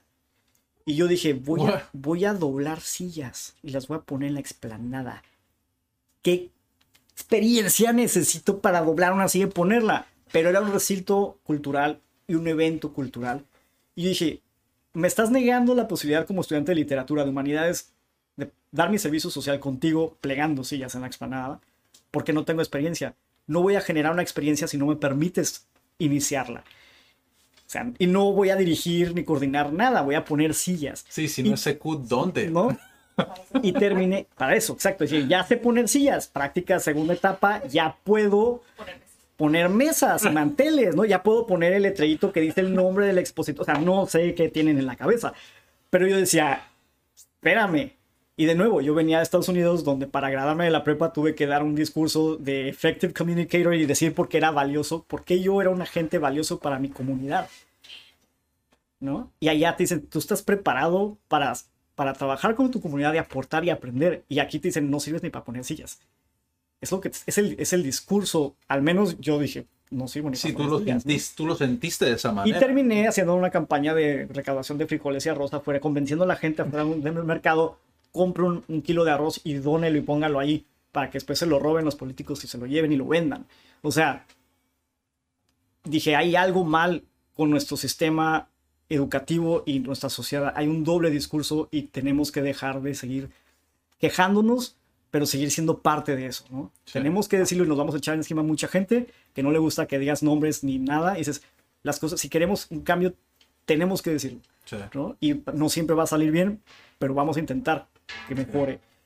Y yo dije, desarrollamos un, un programa de, de servicio social primera y segunda etapa y a mis compañeros del, del comité les dieron las prácticas profesionales, ¿no? Entonces, finalmente yo liberé mis prácticas profesionales, la, la última parte, como director de la feria del libro. La cosa es que a mí me interesaba el proyecto, no por- o sea, fue como un plus que me dieron, pero me interesaba continuar el evento por, porque yo veía que cubría una necesidad.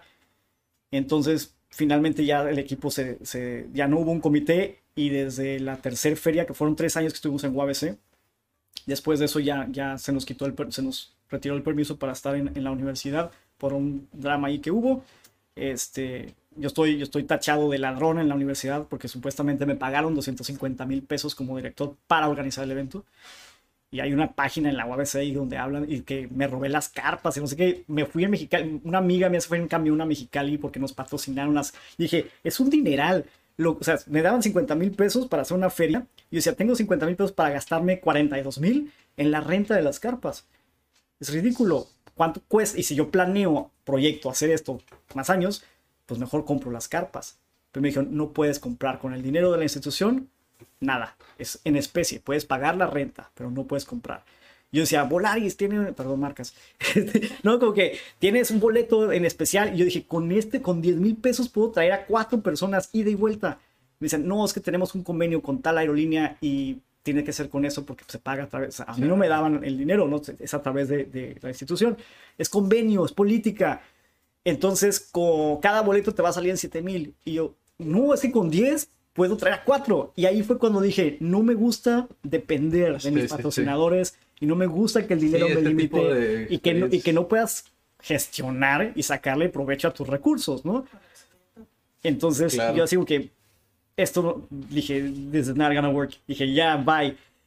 Y creo que ese tipo de, de inconvenientes y de conflictos que yo tenía personales con las maneras en que se hacían las cosas en Tijuana me llevaron a decir, bye, no, no quiero nada. Sí, te entiendo. Desde eso, sí. Y, y con- vendiendo cafés y vendiendo libros, generamos, ahorramos algo y me comuniqué, pedimos, le, le mostré el proyecto a una empresa en, en- en Mexicali y me dijeron, te vamos a patrocinar el 50% del costo de las lonas que requieres. Menso que estoy, pedí una lona así súper poderosa que es anti lluvia, porque una vez se nos mojaron libros, porque las carpas que nos prestaba la Facultad de Turismo, porque Humanidades no tenía carpas ¿no? propias, entonces Turismo, que eran los chidos, nos prestaron carpas, pero tenía, se, se traspasaba el agua, entonces eh, es un relajo, y dije, ok, sí tengo carpas, pero se, se moja de todas maneras. Entonces pedí un carponón acá bien suave, y dije, me van a patrocinar la mitad, es un es odioso mover esas lonas porque están pesadísimas, ¿no? Porque es industrial. Y- eso te habla de que pues, yo no sabía nada, ¿no? Y fui al Home Depot y compré tubos y dije, pues qué tan complicado puede ser una estructura con tubos, le pongo aquí los conectores y iba a cada evento y veía las estructuras y, y mi mamá ayudándome así a di- diseñar carpas y diseñamos todo y compré tubos y compré lonas y llegué a patrocinar eventos de estudiantes de, de UABC y aún así me tacharon de haberme robado las carpas que no existen, que no tenían ellos. Y dije, ¿sabes qué? Bye. Y, y salimos de, de UABC porque el director nos, nos, a mí como egresado me dijo, tú no tienes ningún valor como egresado para esta institución. Y hay una, una versión ahí medio turbia y está todo, yo mandé, salió en prensa, hicimos un comuni yo hice un comunicado, lo tejiversaron, lo pegaron, hicieron un copy-paste, hicieron un documento horrible. Y de nuevo, no es la institución, era en este, eh, eh, era particularmente este director en ese momento, ¿no? Y yo dije, qué pena que los estudiantes paguen las consecuencias de que por una cuestión de egos, de, decir, este evento, me, así literal fue como que yo no, yo no ideé este, este evento. Y me dijeron así, si tú nos das a nosotros la dirección de la feria, el evento se puede hacer, seguir haciendo en la UABC. Pero, el, pero no queremos que lo dirijas tú. Y eso fue literal lo que me dijeron. Y dije, ok, pero entonces hagan la propuesta de que la feria de libros sea un proyecto ah, como no obligatorio, pero una opción para que cuando vayas a terminar la carrera, el comité sea de estudiantes y dirijan los estudiantes, no tú como título personal de director, porque cuando salgas, la feria se va a ir. La política así y, las instituciones son políticas finalmente. Es mi proyecto y salgo yo y ya el otro no lo quiere continuar. Dije, este es un proyecto de estudiantes, para los estudiantes. En el momento en el que tú absorbas como la dirección del proyecto, se a mí nadie me, nadie me asegura que la feria se va a seguir haciendo. Y no es por ti, es para los estudiantes. Y no quisieron. Y dijeron que no. Y dije, ah, bueno, pues ni modo, ¿no? Y hasta lloré y todo. Dije, pues me dolió. Y dije, pero la feria tiene 15 años haciéndose. Y yo estoy seguro que si la habíamos dejado ahí, la feria no hubiera continuado porque no permitían que los estudiantes se involucraran. No me permitieron pasar a, a los salones a invitar a los estudiantes a participar en el evento. Dije, si no estás dispuesto a que los estudiantes se enteren del proyecto, no te interesan los estudiantes. Te interesa decir que tú hiciste un evento. Te interesa la cuestión de los reflectores, ¿no? Qué feo, ¿no? Y no va por ahí. Sí, es la, es la, primera idea que se me Y la actual administración, y debo decirlo, eh, la, administración que está ahorita, este, Mari, Mari Montoya, que es la actual eh, directora en, Humanidades, que ella estaba de administradora cuando, cuando nosotros hicimos la feria y nos apoyó y todo, los, todo el, tiempo. Fue de las pocas personas que creyó en el proyecto y nos apoyó y ahorita están en la elección y han apoyado muchísimo los proyectos de los estudiantes. Por eso les digo, no es la institución, ¿no? A veces digo ABC y.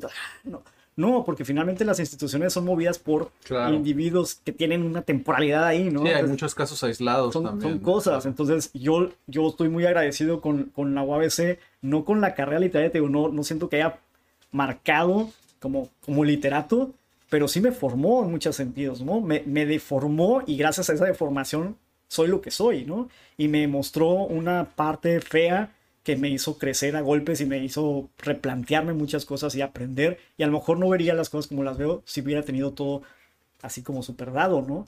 Si no hubiera tenido complicaciones, yo hubiera salido al paso de la feria con un presupuesto institucional y todo bien bonito y bien y no hubiera aprendido y hubiera pensado que ese era el mundo real. Y cuando hubiera salido, me hubiera topado con que las cosas no son como te dicen los maestros y me hubiera topado con que la feria ya no tenía un presupuesto y demás. Y gracias a eso, el grafógrafo existe. Y gracias a eso la feria se sigue haciendo porque el grafógrafo, de nuevo, cuando les dije que no es mi negocio, me refiero a que todo el dinero que entra al grafógrafo es 100% a beneficio de la feria del libro. Entonces, del grafógrafo, el 50% de lo que se recauda es para pagar los gastos de operación, que es la renta, el internet que ponemos para los usuarios, el teléfono, que casi nunca lo usamos.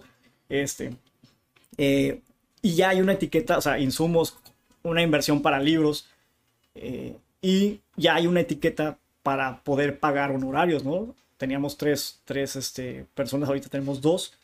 Yo no vivo de lo de la librería, estoy malo, por ejemplo, yo debería de, tener una tajada ya para que yo viva como de, mi trabajo en el grafógrafo, pero siento que todavía es, es una oportunidad de generar un tercer empleo y no el mío.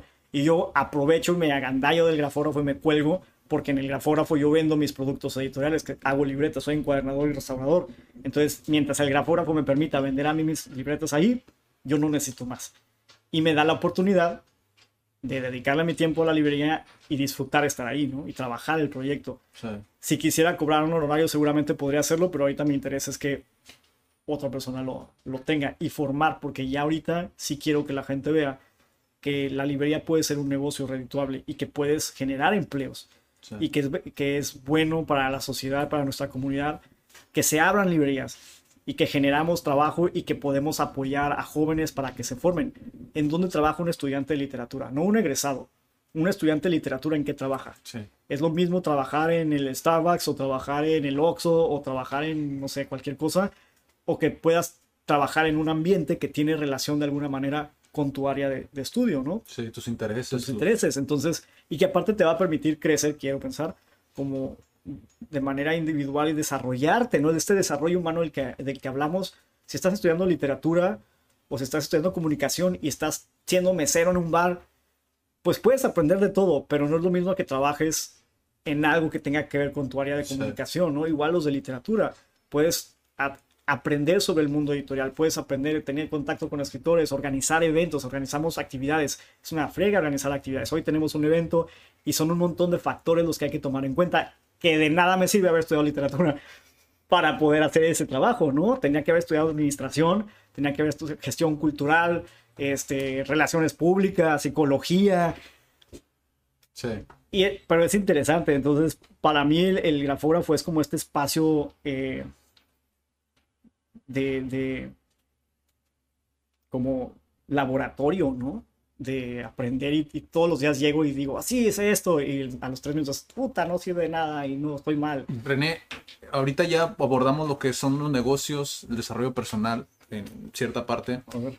Eh, me gustaría saber en cuestiones de idiomas, que lo que te comentaba, que es parte de también de CAT. Hoy decidimos invertir el proceso porque se me hizo súper interesante el, el modelo que lleva una librería y el que la gente entienda o, o comprenda que muchas veces también la parte del desarrollo personal, no solamente los números, las finanzas y todo esto, eh, es lo que mueve un proyecto, ¿no? Que lo hace que sucedan muchas cosas, ¿no? El- el hecho de que tengas esa disciplina, esa constancia o esa inteligencia emocional muchas veces como para poder llevar un proyecto y poder hacer lo que funcione, ¿no? Pero dentro de lo que son los idiomas, ¿cómo te ha complementado a ti, tanto a nivel personal como profesional? ¿Cuántos idiomas sabes? No más dos. Español, inglés. Y español, inglés y de nuevo, ¿no? Son características mías Ujú. que también me moldean como lector. Batallo mucho para. Tengo, tengo un problema de retención de información. Curioso, no sé por qué. Siempre digo que tengo mala memoria. Y para mí, haber estudiado literatura es horrible en el sentido que he leído muchísimos libros, pero en mi cabeza todo es un solo libro. Nunca me acuerdo del auto. Ok. Soy muy malo con los nombres, por ejemplo. Entonces, para mí, algo que pasó en una novela de García Márquez está unida con un fragmento de Pedro Páramo de Juan Rulfo y yo hago un novel. Eso sí, tengo un novelón en mi cabeza bien suave. Este, pero tiene que ver, he tratado de aprender otros idiomas y luego se me va. Estaba estudiando japonés que me encantaba y lo dejé de practicar y, y ya, porque en algún momento ya era un otaku, ¿no? Así Ajá. como bien De hueso este, colorado. de hueso colorado. Vendía piratería en el sobre ruedas, por cierto, de, de anime, porque no había, ¿no? Mi, mi tirada primero era tener una tienda de cómics, que no había en Tijuana. Me- y luego hablé con los del BIS y me, me daban como 30 centavos mexicanos por cada cómic que vendía. Dije, ¿Hace cuántos años fue no eso? Porque funciona. ahorita está súper de no, ahí moda. está de moda, pero estoy hablando hace 25, hace 20, pues no sé, yo tenía, ponle que entre los 14 y los 18 andaba como en Todavía eso. no era considerado tan cool como No era ahorita. tan cool, ¿no? Me contacté una vez con los del Samos y dije, es que ya no tienen la edición de los caballos del Zodiaco. ¿Y qué onda? Y me contestaron del Samos, me dijeron, ya no se va a reeditar. Y yo, y contacté a los que publicaron y me dijeron, ya no se va a reeditar. Y yo yo se los compro y los vendo. No. Y ahí quedó mi, mi carrera fru- frustrada de vender anime. Y terminé con, libre- con librería. Pero eh, nada más sé inglés, español. Ajá. Y el japonés. Y el japonés me, me, me gustan, pero soy muy mal. Tengo una amiga que es maravillosa y que debe estudiar doblaje, porque se le da una facilidad tremenda para el, el- la entonación, el ritmo, no sé. Ajá. Yo no puedo. Como que me da ataque de risa, no sé, me, me- frustro. Ah, ok. No sé, no, no se me da. Me encantaría. De- Debo, de- debo de. Sí me quiero poner como esa meta de, de aprender otro idioma. Sufro mucho cuando leo algo, por ejemplo, mi libro favorito es Farabeuf de Salvador Elizondo y vienen muchas partes donde están en francés, ¿no? Como mediador de lectura, por ejemplo, horrible, que estoy leyendo al micrófono o quiero leer ese libro al micrófono o en una lectura en voz alta y llego a la... y dije, este no, porque como viene en francés, pues no, no sé ni cómo masticarlo, ¿no? Y es diferente el, la experiencia que tienes leyendo un texto en el idioma original, Sí. ¿no? Y a veces la traducción es muy buena, pero no es lo mismo. Y a veces tienes la traducción en español, pero por cuestiones de estilo literario sí dejan cosas en, en el otro idioma, en este caso en francés. Sí. Y ahí es cuando digo, chin, sí debía haber hecho caso a mi mamá y haber estudiado francés, ¿no? Me encanta el portugués, es lo más que, que me metí a estudiar alguna vez, pero también algo tengo, que cerraron la clase porque éramos muy pocos. Y ahora sí dije, el Duolingo, no sé qué, dije, me voy a meter a estudiar, no sé, en algún momento, igual vengo aquí con ustedes para que me enseñen algo. Y por lo mismo tengo esta, estas ganas de, de, que en la librería tengamos este espacio como de conversación, ¿no? Y me gusta mucho escuchar a otros hablando otros idiomas. Creo que soy más auditivo, entonces en el momento en el que los escucho se me va a ir pegando, ¿no? Como que Sí. yo llego a, Fíjate al que lo- DF y hablo como chilango, ¿no? lo- Entonces a lo mejor por Lo ahí platicaba un poquito con, con, creo que fue Charbel, si mal no recuerdo, pero puse este ejemplo, a lo mejor lo pongo en muchos más episodios, ¿verdad? Porque se me hace muy bueno este ejemplo. El hecho de cómo mm, la gente muchas veces cree que estudiar inglés, otra vez lo elitista, lo que tú decías, ¿no?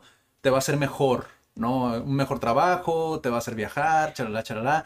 Pero no se dan cuenta que muchas veces no se trata de ser mejor, sino de poder tener acceso a la información. Sí. Eso exacto, que dices tú exacto. es súper interesante. Como traductor, que ya no lo ejerzo desde hace muchos años, pero como traductor yo me di cuenta de una cosa, que existen muchas lagunas en el lenguaje y esas lagunas a veces no se logran traducir. Sí. O sea, eh, existen esos gaps Sí, ¿no? sí, que, no se logran traducir y te pierdes de esa información que ese autor te dio en el idioma original. Y el inglés, digo, si te vas a cada idioma, pues obviamente el japonés pues tiene muy buenos autores, el francés y todo, pero el inglés en particular creo que es del que más consume mucha gente y creo que es el que más te ayuda, no solamente en libros, sino también en podcast, que ahorita está... Sí. Yo, por ejemplo, he aprendido muchísimo desde que explotó el podcast porque también soy muy auditivo y me gusta escuchar y también ver los episodios. Entonces, Sí. aprendo mucho, cosa que mucha gente dice, no, es que yo no puedo porque estoy haciendo otra cosa. No, es que yo tengo que poner atención Yo también. a lo que me están diciendo. Entonces está muy interesante esa parte de cómo el, el idioma, fuera de que sea el inglés o cualquiera, te ayuda muchísimo también para poder tener ese acceso a la información. En tu caso, pues obviamente eres bilingüe. ¿Cómo te ha ayudado? Porque antes de empezar a grabar me contaste una historia que se me hizo muy interesante que te dije, ahorita te voy a preguntar Con sobre Diana, esta. sí. Con Diana, una inglesa, ¿no? Me Sí. dijiste. Es interesante. De entrada, soy bilingüe porque creo que, de nuevo, ¿no? Tijuana, ubicación geográfica, es, hasta donde yo entiendo, es como muy natural que, que la gente en Tijuana hable inglés porque estamos en frontera. Ujú. Eh, y mi mamá de chiquito así me, me llevaba tres horas a la clase de inglés después de la primaria, ¿no? Y lo odiaba yo. Y ahora se lo agradezco porque está bien, ¿no? Eh, y nunca me ha gustado mucho el inglés, se me hace un, un idioma así como de desabridón. A comparación. Sí, simple. Y creo que también por eso mucha gente lo consume, porque el español, por ejemplo, es, es riquísimo, ¿no? Tiene unas Ajá. cosas súper complejas. No digo que, que- que el inglés no sea complejo ni nada, pero sí está como, sí, básico, no Sí. básico, pues sí está plain, la neta, ¿no? Y creo que eso hace que, que más personas lo puedan este, hablar. Para mí como hablante, no sé, inglés, también eso me cerró muchas puertas. Y siempre me preguntan qué, qué puertas me ha abierto el inglés y yo digo, Ajá. pregúntate cuántas me ha cerrado. Si A viajas ver. a Europa. Eh, había ciudades donde les hablabas, pues no vas a hablar en español, les hablan en inglés y no te hablan porque tienen un odio hacia Estados Unidos. Ok. Y entonces la barre el, el lenguaje, el idioma era una barrera política, cultural. Y Ok. te, te trataban mal, ¿no? Entonces yo me acuerdo llegar a lugares en, en Venecia y me acuerdo que entré a una, a una librería y, y encuadernaba a un señor, que el oficio de encuadernación allá es maravilloso, y yo estaba así embobado y quería hablar con el señor y le dije, pues le hablo en inglés. Y me volteé a ver con un odio y me dijo, American. Y me hizo así con la mano, ¿no? Y yo, no, mexicano, mexicano, oh, mexicano.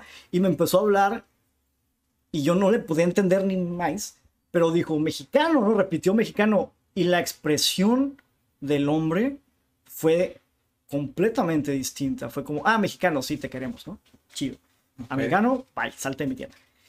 Y yo dije, no vuelvo a hablar inglés aquí para adelante, ¿no?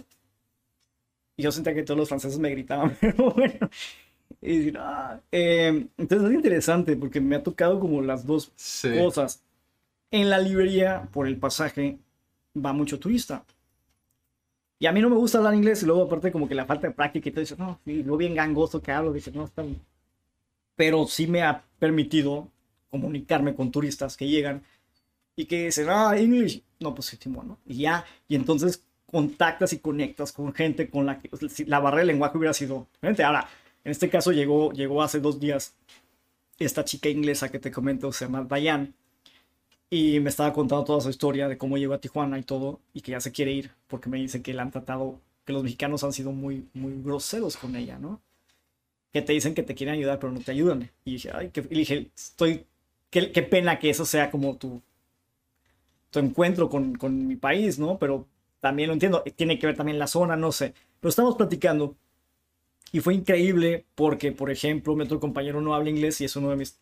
Así ahorita mis tareas es ponerme a practicar inglés con él, leer todo. eh, porque ella no se podía comunicar con él y no podía... Él no podía decirle de qué se trataba el espacio, ella quería, tenía un montón de preguntas y nadie la podía atender porque no hablaban inglés. Y en, en ese momento en el que estábamos no había ahí gente que hablara inglés. Y volteó y me preguntó, y yo digo que, ah, pues sí. Y, se, y terminó en que si yo no hubiera estado en ese momento o no hubiera habido alguien que hablaba su idioma, ella se hubiera ido. Y llevaba tres maletas y iba cargadísima. Y ahí hubiera quedado, ¿no? Pero terminó siendo alguien que ha regresado todos los días y me ha preguntado más cosas que nadie este año sobre la librería porque ha tenido curiosidad por el proyecto. Y terminé sabiendo, ¿no? Que estudió literatura inglesa, eh, que hace muchas cosas, o sea, no es una persona homeless. Terminó en una situación de calle en Tijuana por diversas razones, pero es una persona con una formación y con, una, con un intelecto que dices tú, tú deberías estar, pues, hay que, y le dije, hay que hacer algo aquí en la librería, puedes venir y leer, ¿no? Puedes le- leerle a la gente en inglés, podemos platicar de literatura. Y para mí poder entablar esa plática, simplemente hablar de literatura con alguien, no hubiera podido hablar de literatura con ella simple por, por el hecho de, de que no hablamos el mismo idioma. Sí. Y ayer que yo me estuve saliendo de la librería, cuando regresé y me di cuenta que tenía ya todo el día trabajando en el, en el segundo piso, estaba haciendo unas cajas ahí que está interviniendo y subí y le dije, oye, ¿te ofre- ¿quieres café? Y me dijo, oh, gracias, ¿no? Me dijo, ya Eric ya me dio un café hace rato. Y dije, ah, perfecto. Y luego le pregunté, ¿cómo estuvo esa, cómo se comunicaron, ¿no? Entre que ella está tratando de aprender español y entonces ahí, y pudieron. O sea, entendimos, ¿no? Café, oh, no sé cómo se lo dijo. Pues no, no estuve, digo, no está tan complicado eso. Pero es interesante cómo la gente buscamos la manera de conectar y buscamos la manera de comunicarnos a pesar de nuestros... Sí, creo que esa es el- la clave, ¿no? Como el que lo hagas a lo mejor. Yo siempre digo que cuando vas a aprender algo, sea lo que sea, tienes que tener como. Lo tienes que tener como arraigado a un nivel más profundo, como por ejemplo un idioma. el, el hecho de que signifique algo para ti, para que pueda estar presente en tu día a día todos los días, como eso, ¿no? Dayan, ayudar a, a Dayan es como, pues me hace de alguna manera hablar inglés aún cuando dices tú, No, pues es que que no me gusta, tanto, pero ya lo estoy tanto". practicando, ¿no? Y de pronto toparme, le quería, me preguntaba cosas y yo decía, esa palabra nunca la, como que no la uso, como son cosas muy específicas del trabajo que hago con libros Ajá. y no es algo que, no sé, no cruza al otro lado y me, cuando me cobran algo me, me piden ese tipo de Sí, vocabulario, ¿no? lenguaje técnico, ¿no? Ajá, entonces dije, ¿cómo carajos le explico Sí. que hago esto, no? Y, y le decía, no sé cómo se dice en inglés. Y ya le trataba de explicar en español y decía, ah, ok, como esto. Y yo, ah, pues sí, más o menos. Y es esa confrontación conmigo mismo y con las barreras de mi idioma de- o de mi conocimiento, ¿no? Esa labor del traductor. Este, sí, ¿no? glosarios. No, estaría muy bien que estuvieran ahí. Lo- no quieren estar en el grafógrafo de traducción, ¿no? Eh, y es interesante porque, porque es eso. Imagínate que yo, que yo hablara francés o alemán o ruso o japonés, son los que más llegan turistas a la librería. Y no es, no es igual que yo te pueda decir, ah, bienvenido, la primera vez que vienes, y te dé todo el speech acá de, de qué es el grafógrafo y lo que hacemos, a que te lo trate de explicar a regañar. Así como que no sé cómo, cuando hay una barrera de lenguaje. Claro. Y qué suave que esta gente pasó por el grafógrafo, qué pena que no les pueda decir más, ¿no? O sea, ahí es cuando, ching, esta ya sabe, como... Sí. En algún momento, utópicamente, así dije, voy a ver quién me puede hacer. Me acuerdo que en, en el Museo Louvre, ¿no? Te dan los audífonos y lo puedes poner en tu idioma para ver la exposición y tener todo el discurso en tu idioma. Y yo decía, qué maravilla. Dije, alguna vez le dije a alguien en la dije, vamos a conseguir unos, unos audífonos. Hablamos con amigos, tengo amigos que, que, que son traductores. Y dije, les voy a pedir que, grabe, que grabemos un discurso sobre el grafógrafo en diferentes idiomas. Conseguimos las, las esas para que cuando vengan, en vez de que esté yo, repite, había días en que yo decía, ya, por favor, una grabación a la que le ponga play, porque ya me cansaba y me hartaba. de decirle lo mismo y repetirlo y repetirlo a cada persona que entraba, ¿no? Y yo soy bien argüento, sí, soy un platicador parlanchín y de pronto me daba cuenta que a la décima persona ya no le había dicho todo, ¿no? Ya como que me bajaba la pila y chino, le dije esto, Sí. qué mala onda. Y dije, ya está, lo grabamos, lo tenemos en español y lo tenemos en otros. Y que, que que puedas entrar a una librería y rompas esa barrera del lenguaje porque te, te digan, ah, pues bienvenido y te den un, un- un- o una, ahorita ya sería como una aplicación, ¿no? Sería interesante, una aplicación que puedas escanear como que un mensaje, traducir una línea de bienvenidos a la librería, bla, bla, en diferentes idiomas y un código QR que tú llegas y lo picas y automáticamente tienes una app donde te dicen, te hablan de este espacio físico Sí. y la historia del, de la li- del proyecto en tu idioma. Sí. Apuntemos eso porque está muy bien, ¿no? Y eso sería aplicar tecnología a una librería, ¿no? Sí. Y también pensar en ser inclusivos, porque hablamos de la inclusión como que tienes rampa, y dices que, pues sí, pero ¿qué es la inclusión, no? O qué es pensar en, en que seamos accesibles, que eso es otro, otro tema, ¿no? O el ¿Quiénes sordo que ir? quiere aprender a leer también. Claro, es entonces tenemos libros, tienes libros en, en, en braille, tienes audiolibros, la gente, ay, audiolibro, no, yo el libro físico, bueno, pues a veces no es una opción, ¿no? Es una necesidad. Sí. Entonces, en ese sentido, no Muchas podemos hablar de espacios inclusivos si no estás viendo toda la... Sí. Y ahí entra mucho la cuestión de los idiomas con ustedes y las traducciones, ¿no? Sí. Entonces, todo tiene que ver con los libros y las librerías, insisto. Sí. Podemos hablar de cualquier tema y te voy a encontrar la manera de vincularlo Sí. a, a las librerías, eso creo. Me gustaría realmente hacer como en un futuro hacer una segunda parte porque creo que hay muchas cosas de las que podríamos sondar todavía más a profundidad. Yo de hecho, hubieron muchos ejemplos donde dije, voy a morder la lengua porque yo también voy a empezar a hablar y hablar y hablar y yo también soy bien, bien Ay, parlanchín. y ¿eh? perdón, pero sí. No. Luego, luego lo que voy a hacer para no acaparar también su espacio en su podcast, eh, invitarlos a hacer una plática o algo con el grafógrafo. No, claro, no, digo, a final de cuentas eh, Y se trata-. Se trata también, digo, el podcast, eh, por eso nos gusta tanto este formato, porque podemos hacer lo que no hacíamos en, cuando hacíamos videos de cinco minutos, ¿sabes? Es como, es que no capta la esencia de todo lo que quiero decir, de todo lo que, no, a veces ni siquiera estamos grabando y estamos cotorreando aquí, Daniela y yo. Pero René, muchísimas gracias por estar no, hoy no. con nosotros. Esperamos que se pueda hacer una segunda parte o en el grafógrafo también. gusten. Yo encantado, yo, yo estoy yo te dije, estoy puesto, ¿no? Sí, en el grafógrafo lo pueden encontrar como el guion bajo, era, ¿no? Sí, el, el guion bajo, bajo grafógrafo. grafógrafo en Instagram y en Facebook, Facebook. están también como el grafógrafo. También sacamos Twitter en su momento, ahí está la cuenta. Casi no lo uso, pero está vinculado. Entonces, supuestamente, Instagram, ¿no? supuestamente todo lo que vinculamos en Instagram es que no me Ah, alcanza el tiempo, pues estoy yo y Sí. todo se publica también en Twitter. Entonces, hay ¿Están más activos Twitter. en Instagram o en Facebook? Estamos más activos en Instagram, tiene que ver con los algoritmos de Facebook y las cuestiones de, de que te vendan publicidad. Tenemos más usuarios, más seguidores en, en Facebook, pero porque Facebook tenemos 11 años con la, con la cuenta, Sí. Instagram tenemos menos. Entonces, pero curiosamente nos dimos cuenta que el alcance que tienen nuestras publicaciones en Facebook son mucho menores precisamente por los algoritmos que quieren que ya paguemos publicidad y, Sí. todo esto, ¿no? Y que está muy segmentado. Entonces, Instagram nos ha funcionado más como para tener una interacción con los usuarios y en Facebook los, las publicaciones casi nadie nos ve, pero si hacemos en vivos tiene mucho mayor alcance que los en vivos de Instagram. Entonces estamos usando las dos plataformas, tratamos de, de no dejar ninguna de lado. Pues ahora sí que la plataforma, eso también, ¿no? Es una manera de consumir la librería virtualmente.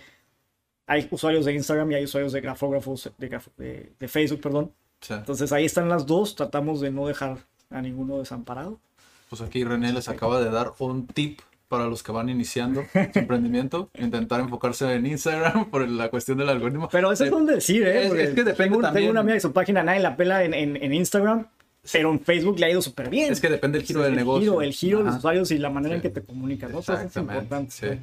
Súper, súper interesante el podcast con René. Muchísimas gracias, René, No, a nuevamente. ustedes, a ustedes, muchas gracias. Y nos vemos a la próxima.